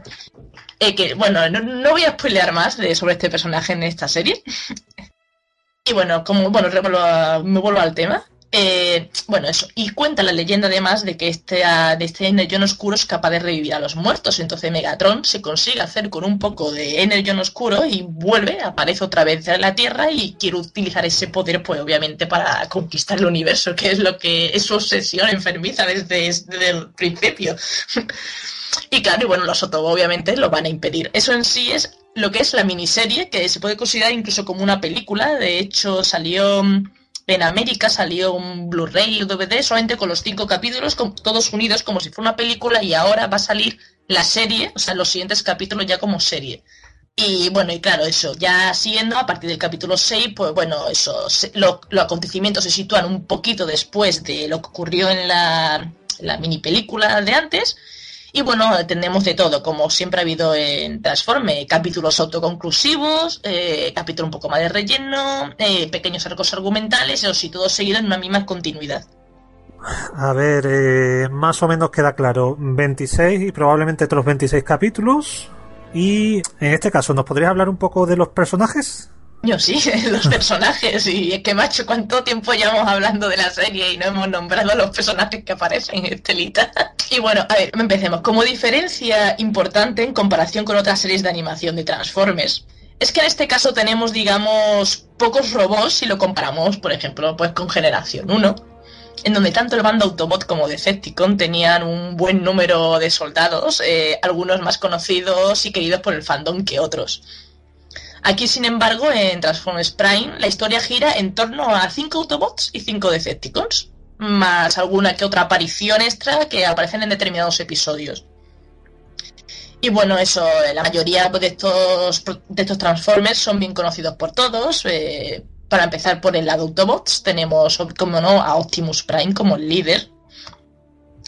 Eh, tenemos a Bumblebee, es querido y odiado a partes iguales por todo, por el fandom. Eh, tenemos a Arcee, eh, que es la, la el, digamos, la protagonista robot femenina de por lado Autobot.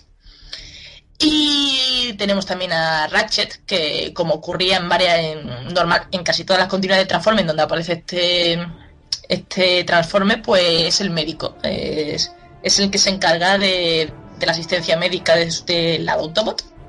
Y finalmente pues tenemos a Bulkhead, el cual en sí no es un robot que aparece que aparece en la serie de los 80, eh, aparece más en continuidades más modernas como Transformers Animated, que es una serie de animación que se estrenó hace ya varios años, así con un dibujo muy caricaturesco y tal. Y bueno, y este, y este último actúa, por decirlo de alguna manera, es el bruto, es el bestia. Eh, pero que en el fondo pues tiene un gran, una gran chispa o corazón para que nos entendamos. Y bueno, venga, empecemos con los Decepticons. Tenemos, a- como no, que no falte, por supuesto, a Megatron, que es el líder, como siempre ha sido en casi todas las continuidades. En este no se transforma en una pistola que cambia de tamaño. No, gracias a Dios, no, se transforma en un en una nave cibertroniana. Una, y una pregunta, ya hablando de transformaciones ridículas. Eh, mm, Optimus Prime, mm, eh, lo que es... Eh, ¿Solo es eh, el camión o se convierte en camión con, con el remolque? Porque el remolque es una de esas cosas que no sé. ¿Dónde se metía el remolque de, el remolque de, de Optimus Prime? ¿Desa- ¿Desaparecía? ¿Se lo metía en sus partes pudentas? Mm, Es algo que nunca sabremos. Hay cosas mejor no saberse, Gref. Eh, no, se transforma solo en lo que es el, el camión en sí, no en el remolque. Si, a- por favor, a- oyente de Afriky Town, si alguno sabe dónde se metía el remolque de, de este hombre, por favor, pido que, que nos envíe un correo. El correo de afrikytown arroba gmail.com, por favor. Necesitamos una respuesta. Va para un- vamos a hacer un concurso y vamos a regalar un juego en Steam al que nos dé la respuesta más graciosa. O al menos más original. Ofu, vale, bueno, seguimos. Eh, ¿Por dónde nos quedamos? Eso estaba presentando a Megatron. Se convierte en una nave cibertroniana esta vez. Eh, y seguido, como no, es- está Starscream como el segundo al mando. El cual, digamos, su personalidad ha sido, ha sido respetada bastante bien con respecto al personaje original. Ya os recordemos que era era ambicioso, esa obsesión física con el, pro- con el poder, era cruel, maquiavélico, cobarde, gallina. Un día estaba detrás de Megatron ahí como perito fadero chupándole el culo y al siguiente le intenta apuñalar por la espalda porque quiere, siempre estará, siempre querrá su- eh, tener el poder de los el, el líder, el liderazgo de los, de los Decepticons. Pasa siempre el pobre, siempre falla. Se sabe todas esas cualidades que tanto Sí, nos es, es un poco es un, es un poco inútil eh, este hombre, sí. Aún yo yo recuerdo la película que en la película, bueno, no, mejor no lo cuento por si alguien quiere ver.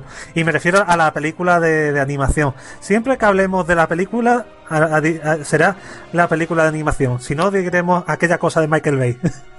Cuando digamos aquella cosa de Michael Bay, eso estamos refiriendo a esa trilogía. Para dejarlo claro. En la película también la lía un poco parda, ¿no? Mm, Bueno, no sé, tanto liar la parda, no lo, no lo recuerdo. Bueno, sea como sea, pasa mejor vida. Pero bueno, eso es Sí, un spoiler. sí, spoiler, spoiler, spoiler, spoiler, spoiler. mundo, colega. Bueno, es verdad, tiene más de 20 años, ya automáticamente deja de ser spoiler. Continúa serie. Eh, vale, a ver. Eh, bueno, también de- dentro de los Decepticons clásicos no nos podía faltar Soundwave. Ese, ese era el del cassette, ¿no? Eh, sí, exacto. Ahora que lleva un MP3, un, un No, pendrive. Se transforma también en una especie de nave cibertoniana extraña. No sé, es muy rara la. Se, convierte en una nave. Eh, pero bueno, eh, del diseño de Songu y todo eso voy a hablar después cuando hablar del diseño de la serie en sí, ¿vale? Eh, Son como siempre fiel sirviente de Megatron hasta la muerte, lo cual no puedo llegar a entender por qué Megatron no lo tiene como segundo al mando en vez de a la comadreja rastrera de Starscream. Colega, es que el tío es que es inútil. El tío es estúpido, el Megatronet. Y bueno, por un lado también tenemos a Breakdown, o Breakdown, per- perdona, Breakdown. Eso, eh, es que te- tengo una pronunciación de inglés muy mala, yo lo siento. Que digamos el homólogo de Bulkiat, pero la versión malvada, o sea, el, el tochazo que solo sabe matar. Y finalmente al compañero de este, eh, que está siempre está con Breakdown, que es Knockout.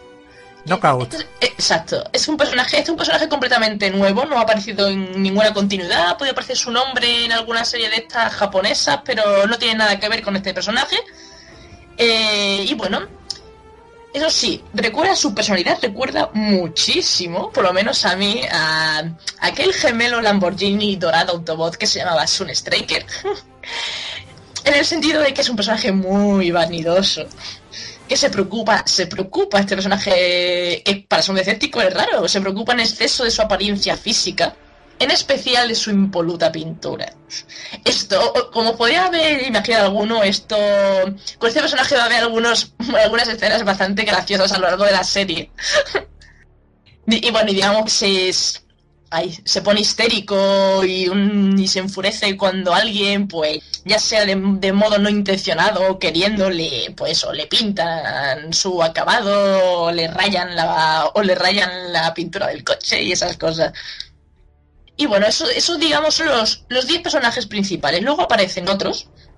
Aparecen capítulos especiales como puse Wijak, que es otro personaje que aparece en la serie de G, G1 del 80, que era un científico que estaba siempre con Ratchet, que tenía como unas tenía una- un- unas orejas, por decirlo de alguna manera, que cada vez que hablaba se, se cambiaban de color. Para los que lo, para los que no lo recuerden. Sí, lo re- yo lo recuerdo, era, era muy curioso, era como un, eh, un, no se le, no tenía boca, ¿no? Tenía las orejas que, eh, las luces de la oreja que hablaba a base de, de que se le iluminaran las orejas. Era, Sí, exacto. era un, un- un cuanto menos ridículo, pero sí, continúa, lo, que tenía, continúa. lo que tenía era una máscara de combate como, Como Optimus Prime. como Optimus Prime, que tuviera boca o no, no lo sé, la verdad. Yo al menos no lo he visto en los cómics que he leído, a lo mejor no, no me he leído todos los de Marvel todavía, los antiguos. Los nuevos sí los tengo leídos todos, a lo mejor aparece, no sé. Pero por el momento, digamos, yo creo que no. Y también, por ejemplo, tenemos a Iranid, que es un, digamos, un personaje, mm, es, es un, digamos, el- es la femme fatal, o la mujer fatal de, de esta serie.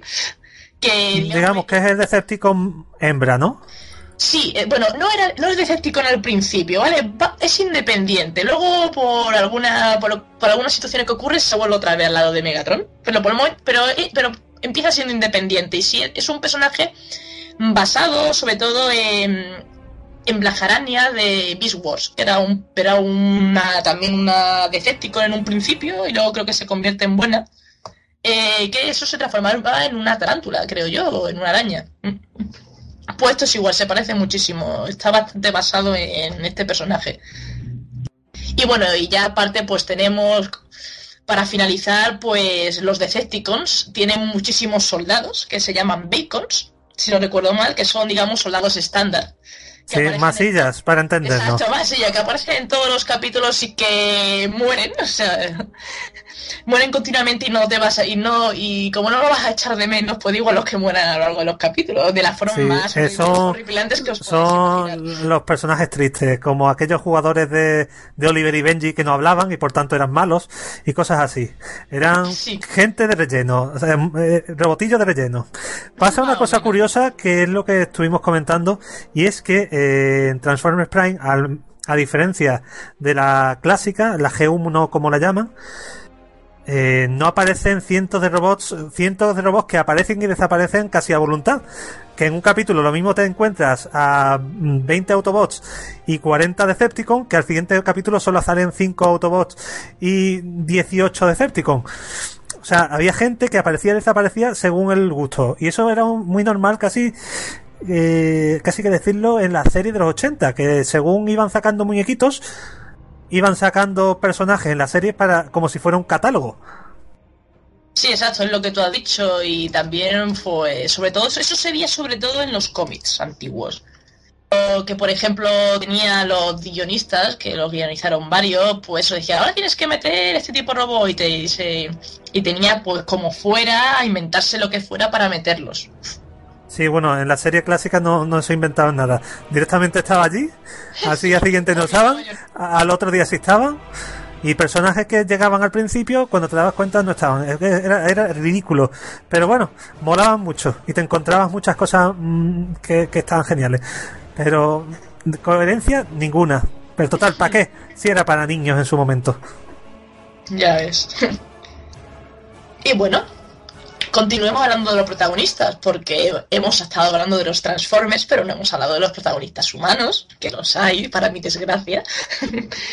y bueno, vamos a empezar, digamos, por el, por el agente Fowler, que es, digamos, el representante del gobierno de los Estados Unidos y único enlace con los Autobots, porque, como hemos dicho Como hemos dicho anteriormente, una diferencia importante que, su- que sucedía con la serie del 80, en donde los Autobots y los Decepticons los conocía toda la Tierra.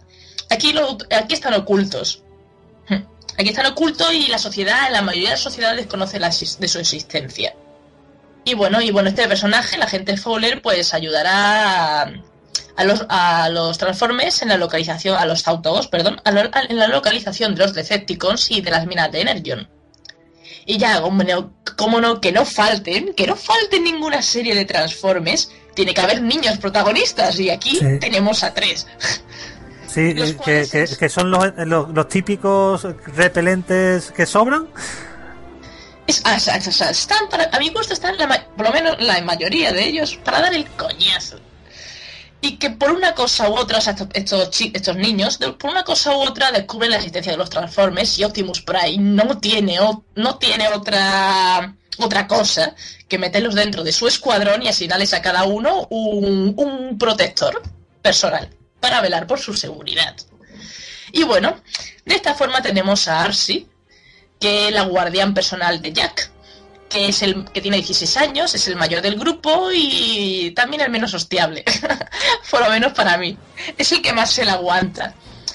Por, otro lado tenemos a Volkat, que hace de guardián de Miko, que es una chica japonesa de 15 años, súper hiperactiva, que no se calla la muy guarra ni a la de 3, y que le encanta meterse en problemas para desgracia de su de, de de su de su guardián.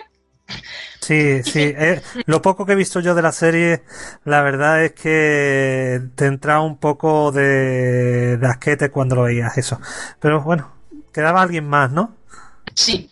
Y Bumblebee, bu- Bumblebee eh, tiene como protector, o sea, es protector de Rafael, que es el más pequeño, de 12 años, que es el típico chaval empollón, superdotado, que le encantan los ordenadores y que el niño es capaz de hackearte la red del Pentágono en solo segundos. Cuando O nos sea, referimos a superdotado nos referimos a, a que es muy inteligente, no a la otra cosa.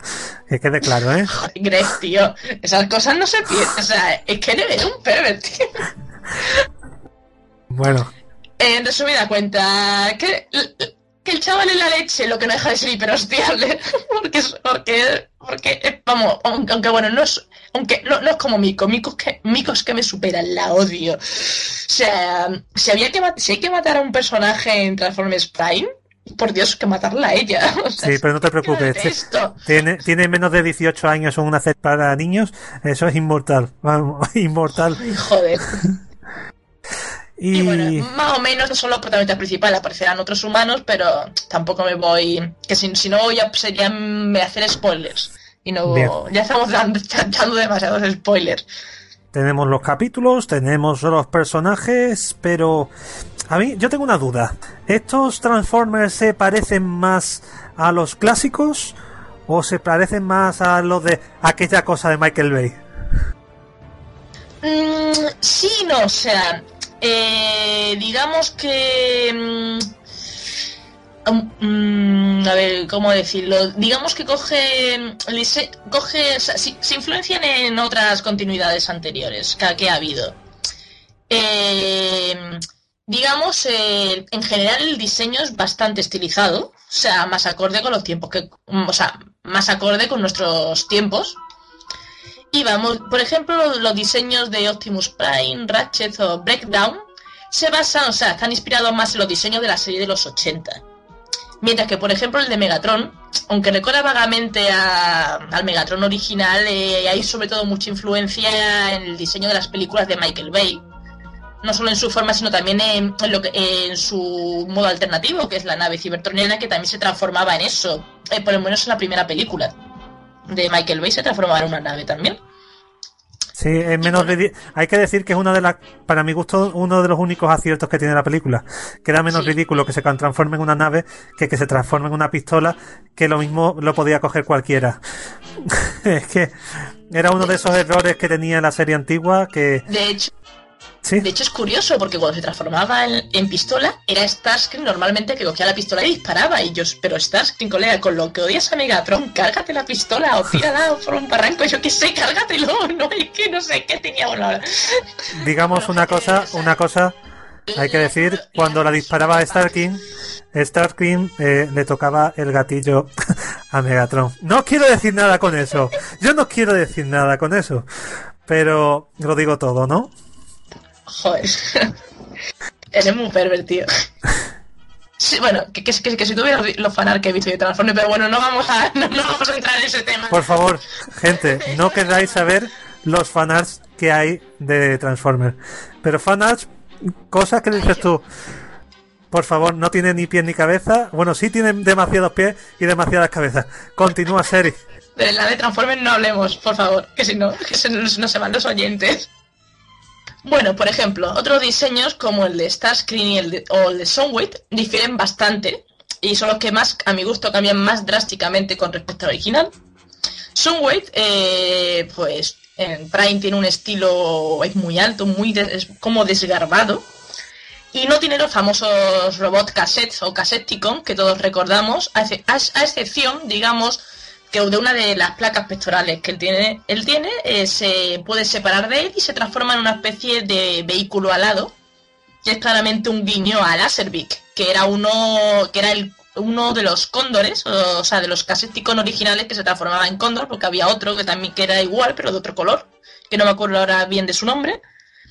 Y, y bueno, y también algo característico de este Soundwave es que tiene tentáculos como en las películas de Michael Bay. O sea, si habéis visto la tercera película, que creo que se transforma en un Mercedes, mm, Soundwave no lo recuerdo.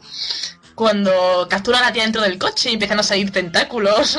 Esa Sí, escena e- esa escena era muy, muy Urosukidoji ahí rara. Sí, y luego yo soy el pervert. Luego yo soy el pervert. Michael Bay era un cochinoto, ¿sabes? Si escuchas esto, que sepa, era usted un cochinoto. Aparte, que no sabe hacer películas buenas. Pero continúas. Pues bueno, estos, estos tentáculos se parecen bastante a los que tiene Soundwave en la serie de Transformers Prime. Digamos, cuando salió la serie, la película, o sea, cuando la película de Michael Bay salió, ya la serie llevaba bastante tiempo en, en cadena allí en Estados Unidos, por lo que no sé si Michael Bay cogió lo de los tentáculos, lo cogió por, por, por la serie de animación o, no sé, o yo qué sé, fue algo, no, no, no hay, no sé la palabra. Casual. Exacto, fue algo casual. Y bueno, eso, y, es- y eso pues lo utiliza pues, pues para mm, inmovilizar a los enemigos, atacarlos, los saca de vete a saber dónde también. De repente empiezan a salir tentáculos por todas partes. Y bueno, y ya Starscream eh, sigue teniendo su modo alternativo, es un jet.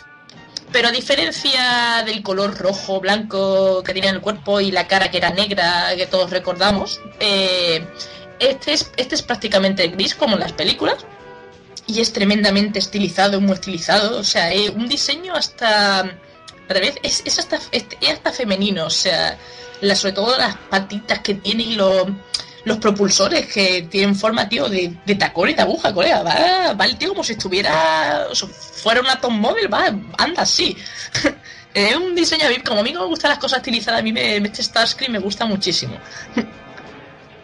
Eh, más, más que el diseño también estilizado que era de Transformers Animates, ese no me gustaba nada. Este está mucho mejor. Hombre, es que Pero Es Transformers... una opinión personal. Transformers Animated, para el que no lo haya visto, era demasiado cartoon. De, demasiado, demasiado cartoon. Pasaba de, de. A ver, mientras Beast Wars también era CGI como Transformers Prime, Transformers Animated sí que era eso, tipo cartoon. dentro de lo que cabe, animación más tradicional, más parecida a lo que fuera la G1 en su momento en cuanto a tipo de animación. Sin, sin embargo, mientras en la G1 eran eh, robots hechos a base de, de, de cubitos, poco más, algunos un poco más estilizados, otros menos. eh, en el Transformers Animated eran demasiado. mm, ¿Cómo, cómo lo describirías tú? Mm, o sea, eran también muy estilizados. O sea, había personajes que me. O sea, cuando yo empecé a ver Transformers. Sí, los grandes eran demasiado grandes y los, eh, los canijos eran demasiado canijos. O sea, eran más desproporcionados en definitiva. Mientras que los de la serie clásica eran más. eh, podrían ser más grandes, más pequeños. Pero toda la estructura era más bien básica.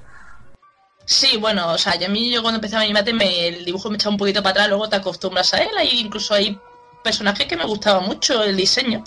Pero mí justo era muy largo, y las barbillas, sobre todo la- las caras, mm, las barbillas muy, muy alargadas, y yo qué sé. Eso era un, dibujo eso, estilizado muy, muy caricaturesco, te podía entrar o no, yo me acabé acostumbrando, incluso me llegó a gustar en algunos personajes, y en otros no. Por ejemplo, Starsky a mí personalmente no me gustaba. Y bueno, bueno, no, eh, bueno, vamos a hablar de Animate, eso podemos dejarlo para otro momento. no es la serie que nos ocupa. Y bueno, eh, ya hemos terminado con el diseño. Y bueno, Seri, eh, ¿podrías contarnos algo más de la serie? ¿Alguna curiosidad o algo? Bueno, como curiosidades, eh, es que Transformers Prime pues tiene bastantes guiños a lo largo de los episodios, no solo de las franquicias de Transformers, sino también de otras diferentes. No llega al extremo de Transformers Animate, que una de las cosas graciosas que tenía era la inmensa cantidad de guiños que había, sobre todo de la serie de los 80, que era alucinante. Pero bueno, volviendo a ver a Prime, eh, por ponerte algunos ejemplos, por ejemplo, en el episodio 10, que se titula Deus es Machina, se habla pues de un objeto cibertroniano de la antigüedad que se llama el cosechador de Energon, que era un homenaje al también, al, al también llamado artefacto cosechador de soles que salía en ese truñaco gigantesco de La venganza de los caídos, que es la segunda película de Transformers del señor Michael Bay. Qué Que es la peor de las tres. Imaginaros cómo de mala. Qué mala era. Dios, es que no había por... que malísimo, o sea, horrible. Sin comentarios porque nos ponen el explicit. Quedamos así, ¿vale? Continúe usted. Y bueno, por ejemplo, otro guiño, también interesante, por ejemplo, en un capítulo aparece un arma que se llama el de inmovilice o el inmovilizador en español, creo que esa es la traducción, en la cual pues también aparecía eh, en un capítulo de la serie de la serie de los 80 y que funcionaba de una forma similar, el mismo el- la misma arma. Hay otro, hay otro, yo que sé, hay un, hay otros, hay muchos guiños más, pero no los voy a contar todos y como, bueno, como hemos dicho, por ejemplo, que también había guiños a otras franquicias diferentes. Por ejemplo, en el capítulo 12 eh, recuerda mucho a, a las películas o el, o el mundo de Predator. Ya sabréis por qué, si no lo habéis visto. si lo habéis visto, pues sabéis a qué me refiero. Bueno, no ya toca ver la serie toca y toca ver. Mm, Yo creo que eh, si el que no quiera escucharlo, que se tape ahora los oídos, va a ser un minutito. Explícanos el porqué. Ah, eh, digamos, eh, ¿te acuerdas que hablé de, de la protagonista esta, la, la, fem- la Sí, sí, Ana- Ana- llamada la araña. Exacto.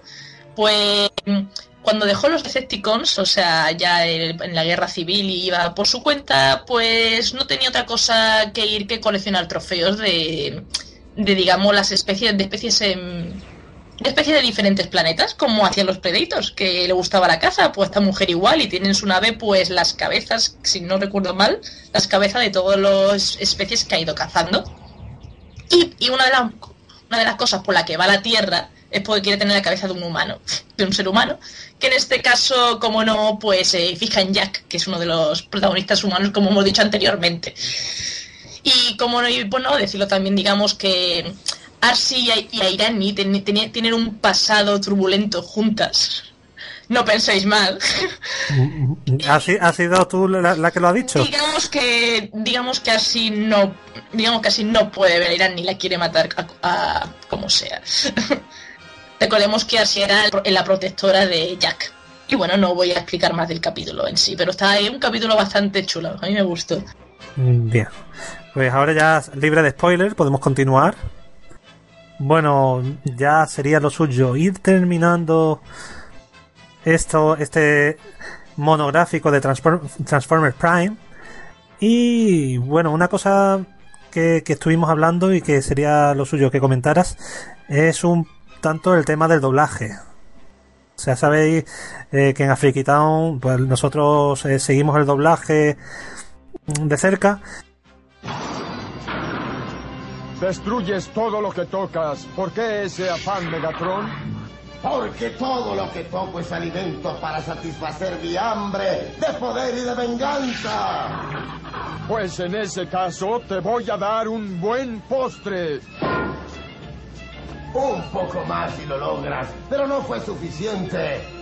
Ahora nadie me detendrá. Ya estás viejo, Megatron. Te destruiré y te venderé como chatarra. ¡Chatarra tu abuela!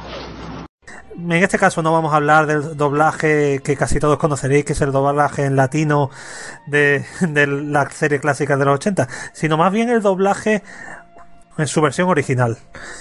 ¿Nos podrías comentar algo sobre la- el doblaje de la versión original de Transformers Prime? Eh, una cosa in- importante, interesante decir de, del, del doblaje de esta serie nueva es que después de 26 años que Transformers Generación 1 se transmitió, se transmitió, creo que eran 26 años o más, no me acuerdo bien, fue en el 1984, ¿no? Sí, creo que eh, por ahí Pues, se bueno. empezó. Sí. Pues digamos que de- de- de- después de todo ese intervalo de, de todo ese intervalo de tiempo, volvemos a tener en esta serie al dúo de Peter Cullen y Frank Welker eh, que están unidos de nuevo. O sea, esto no había ocurrido desde, desde la serie de los 80. eh. Para que los que no los conozcáis, no estéis muy metidos en esto, Cullen es el doblador de Optimus Prime de prácticamente todas las continuidades de Transformers. O sea, es una voz que la- es una voz que muy famosa. O sea, eh, la, la escucha y dices tú, "Hosti- es Optimus Prime. O sea, eh, y bueno, está casi en todas las continuidades, inclusive en las películas de Michael Bay, también, la- también las dobla él, que la verdad es que es increíble. Que Y bueno. lo, lo gracioso es lo que vas a comentarnos ahora de, de Megatron en cuanto a las películas de Michael Bay. Bueno, las cosas Sí. esas de Michael Bay. Y como, bueno, volviendo al tema, y Frank Welker era la voz que daba la vida al Megatron original, al Megatron de los 80, y en esta nueva, porque a diferencia de, de, Optimus Prime, Megatron ha tenido varios dobladores eh, a lo largo de todas las series de dibujos que ha habido. Eh, bueno, una curiosidad que hay es que Welker eh, quería doblar al Megatron de las películas de las películas reales de Michael Bay o Bay, Michael Bay. Y digamos que este señor mm, no lo aceptó, o sea, le, le dijo que no porque su voz le- no le parecía lo demasiado potente o grave. Y, y eligió a Hugo Weaving, Weaving como Sí, el Hugo Weaving. Exacto. Hombre, y, uh, di que eligió a, a, a Hugo Weaving, Bueno, que es nuestro amigo el, el Smith. Ah, no lo sabía. Hombre, Vale, y bueno, pero mm, como compensación creo que dobló otros personajes, dobló al Soundwave, si, si no me falla la memoria, de las películas. Pero eh, no, que también dobla al original de la serie de los 80, porque Welker, Welker lo conocemos como como eso, como el doblador de Megatron, pero dobla de personajes es alucinante, mira. Eh, si quieres que te diga algunos de los que dobla, de bien, los que dobló la serie de los 80, venga. es que mira, dobló a Bootswas, que es que, que- que es el otro Cassetticon Condor que te dije junto con Laserby. Do- doblaba a Frenzy, doblaba a Jazz, doblaba también a Laserby, doblaba a Ratba, doblaba a Rabey, o sea, todos los Cassetticons. Doblaba Soundwave, esa voz monótona de Soundwave de la serie de los 80 que todos recordamos, lo doblaba él también. Doblaba también a, Skyward, que es otro de los Seekers. Eh, los Seekers son los, los Jets Decepticons. Eh, los más conocidos son el trío de Starscream, Skyward y Thundercracker. Luego había otros tres por ahí también. Y bueno, y Trailbreaking, Welly, Superior, joder, doblado un montón de gente. y muchos más. Seric, yo creo que para que capte la idea a la gente, ¿por qué no ponemos un par de cortes? Uno primero de Peter Cullen y otro después de, de Frank Welker. My destiny. This isn't how it's supposed to end. On the contrary, Megatron. I could not have allowed this to end otherwise.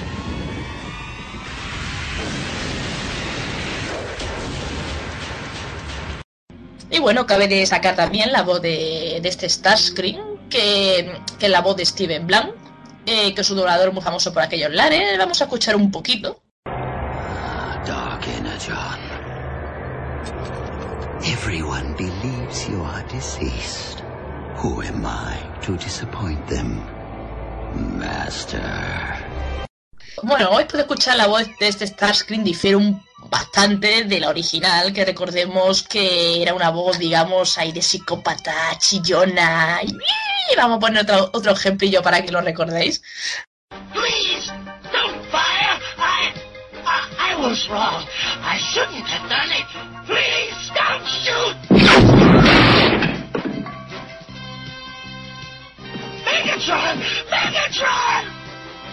Y que bueno, era, y, era doblado por el genial Chris Lata, que lamentablemente ya no está entre nosotros desde hace ya bastante tiempo. Falleció en el 94, si no me falla la memoria. Pero bueno, la verdad es que este, este- Steven Blanc, por ejemplo, tenía mucho miedo de principio de doblar a Starscream, porque obviamente mm, de todos los dobladores- que ha tenido Starscream, ninguno ha superado a Chris Lata. Eh, y tenía un poco de miedo eso, de que no gustara a los fans el nuevo toque que le dio al protagonista. Sin embargo, al final, esa voz así, un poco más grave, pero así voz de maquiavélico, de malvado, de... mm, ya su, y sobre esa voz de rata que a veces pone cuando está asustado, gallina, pues ha gustado muchísimo. A mí la verdad es que me ha, mm, me ha gustado mucho. O sea, le ha dado al personaje una personalidad cojonuda. Hay que decir que también esto en parte por dos cosas. Eh, estamos hablando del doblaje en la versión original porque la versión en castellano pues solo está doblado los 13 primeros capítulos, ¿no? Eh, sí, o sea, bueno, eh, aquí eh, el doblaje español está a cargo del estudio Alamis, o sea, pensaba que era Rai Multimedia, pero no, creo que es este, este pequeño estudio, siendo el director de doblaje José María Carrero Marín, el cual le pone la voz a Rache en, nuestra, en nuestro idioma. Desde mi punto de vista, pues han hecho un doblaje a mi gusto muy digno y currado, lo cual no se puede decir lamentablemente de la mayoría de los doblajes que ha recibido la serie de Transformers en España. Algo que, la- algo que es de agradecer, la verdad. Y bueno, como, como os he dicho, eh, al principio eh, la serie empezó a transmitirse en, en, en Boing, y, eh, que es una, una de los canales de Telecinco, y en Cartoon Network. Eh, Boing, em- Boing retransmitió creo que los tres primeros capítulos en julio, como en un especial en el verano, y luego empezó la serie regularmente en septiembre. Creo que Cartoon Newport eh, también empezó por esa época, por ese tiempo. Y cuando llegó al capítulo 13, de repente la serie se paró, la volvieron a retransmitir otra vez y volvió a pararse. Y bueno, y claro, los fans estaban va, un poco qué pasa, que por qué no sigue, porque por lo visto esto no estaba ocurriendo aquí, también estaba ocurriendo en Reino Unido, eh, por lo que sabía, lo, que había leído yo en algunos foros del tema. Y bueno, eh, contestaron, o sea, mandaron mails a algunos de los dobladores y dijeron que es que habían solamente doblado los 13 primeros capítulos y que incluso algunos no sabían de que había más capítulos, que eran 26 como hemos recordado.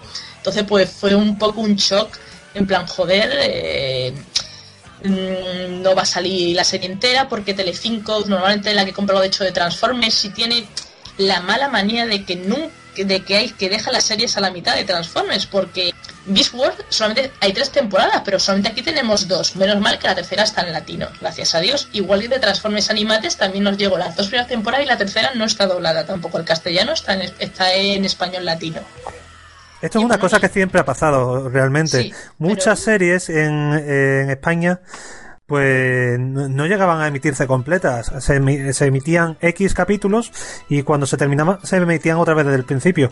Y bueno, cuando éramos uno más, uno era más chiquitillo, pues no lo notaba. Simplemente creían que, que las series eran eternas. Y más, casi Sí. para todo el mundo, las series siempre han sido eternas. Y mucho de eso es porque casi nunca una serie tenía final. Y todo eso por, por estas cosas. Compran Vale. unos pocos, venden y vuelven a comprar. Vale, que esto pudiera ocurrir en un principio, vale, pasable, pero Animate del 2007, yo no sé cuándo se empezó a estrenar aquí en España, no sé, esto estamos diciendo que esto sigue ocurriendo ahora. Ya, no, no, esto ya, esto ya no está normal y más, o sea, menos, Y menos al día de hoy. Tampoco nos llega las temporadas enteras. Me la puesto, me juego lo que sea.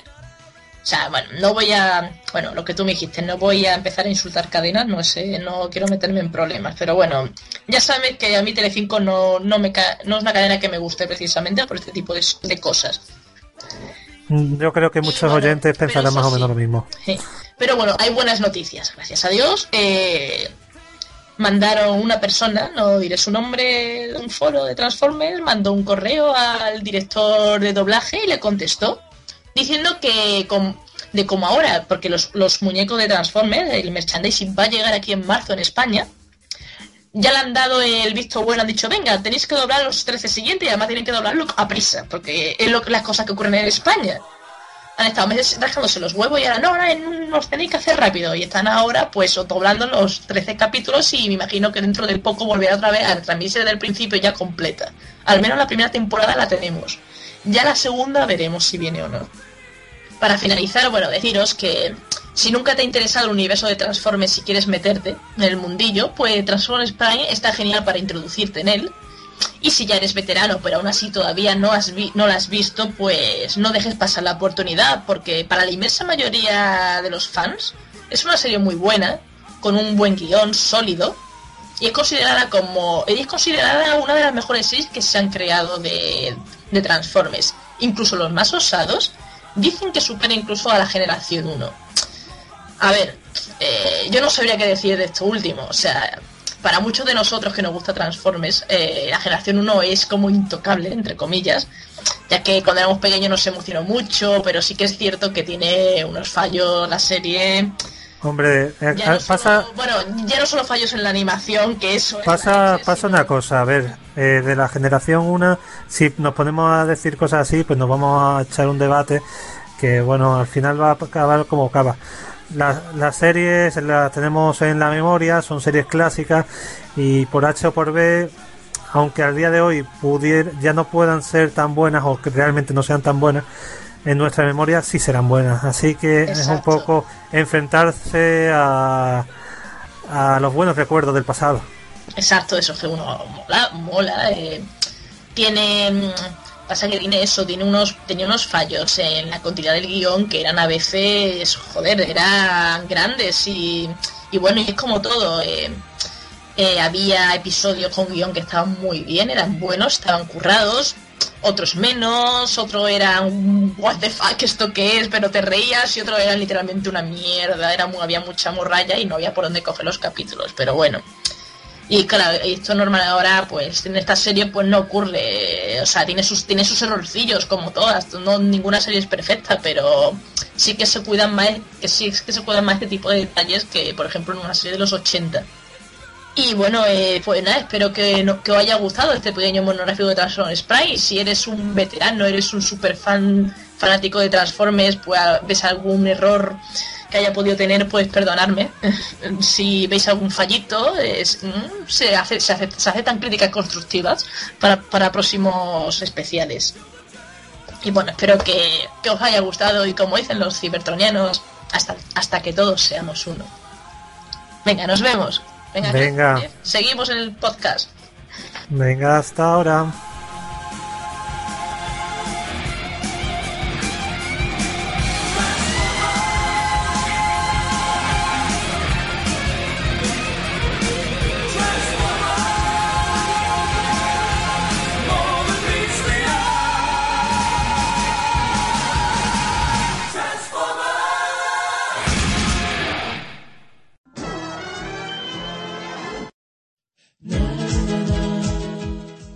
Buenas señores, y aquí concluye el programa de esta Espera, espera, espera, espera, espera, espera, Seth. Que ti te van las prisas un montón. Antes de nada, a nuestros oyentes que quieran participar en el concurso de esta semana, otra copia del Dungeon Defender, si es que parece que las criamos. Ya sabéis, nos podéis enviar por Twitter, por Facebook, eh, por mail, en nuestra web, donde sea. La pregunta es, ¿dónde mete Optimus Prime el remolque cuando se transforma? ¿Dónde lo mete? Es algo que tenemos que saber. Y como tenemos que saber, pues eso, sorteamos una copia del Dungeon Defender entre todos los que participen. Y bueno, podéis enviarlo a el correo de afrikitown arroba gmail.com o podéis ponerlo en nuestra web www.afrikitown.net en, el, en la entrada donde subimos el podcast o en Twitter arroba afrikitown o en Facebook. Bueno, vamos, ¿qué sitios tenéis ahí como para hartaros? Venga, Seth, ya puedes continuar. Ya puedo. Ah, bueno, ch, y que nos sigan en iTunes. Esto es obligado, ¿eh? En iTunes y en eh, Evox. Creo que no se me olvida nada más. Eh, mm, eh, bueno, como decía, mm, es hora de despedir el programa de esta semana. Y para ello vamos a comenzar por Greg porque hoy está... Bien, bien, pues Greg. Sí, estoy muy mandón. ¿Qué pasa? Si es que estoy viendo yo a Notch mandando sobre su grupo y se me está pegando. Ese carisma, ese hombre calvo. Si es que... Es que... Es, es mi dios. Es mi dios aquí terrenal. Y en sueco. Era sueco, ¿no? Bueno, da igual. Si habla raro. Habla raro. Para mí habla raro. Anda. Venga, caballeros, señoritas. Nos des- Al menos yo me despido hasta el siguiente programita. Seri. Venga, gente, hasta luego. Espero que os haya gustado este pedazo de especial que he hecho con todo mi amor y cariño. Fue Factory. Código, código, más código. Lo estoy aquí apuntando todo, que no se me falte nada. Le voy a copiar el programa entero. Si no lo deja el libro, lo dejaré yo. Eh, en, ver- en verdad esto lo hace Se- eh, Seth, esto lo hace Fuin porque se quiere ahorrar el dinero y los quieren montar por su parte. Va. Es que los quiere piratear todo, todo, todo lo quiere piratear. Oh, Ni un céntimo. Y bueno, ya por último me despido yo, Seth Garamond al aparato como siempre digo. Y recordad, esto es Afriki Town, la ciudad en que hasta los cassettes del Fari son casséticos asesinos.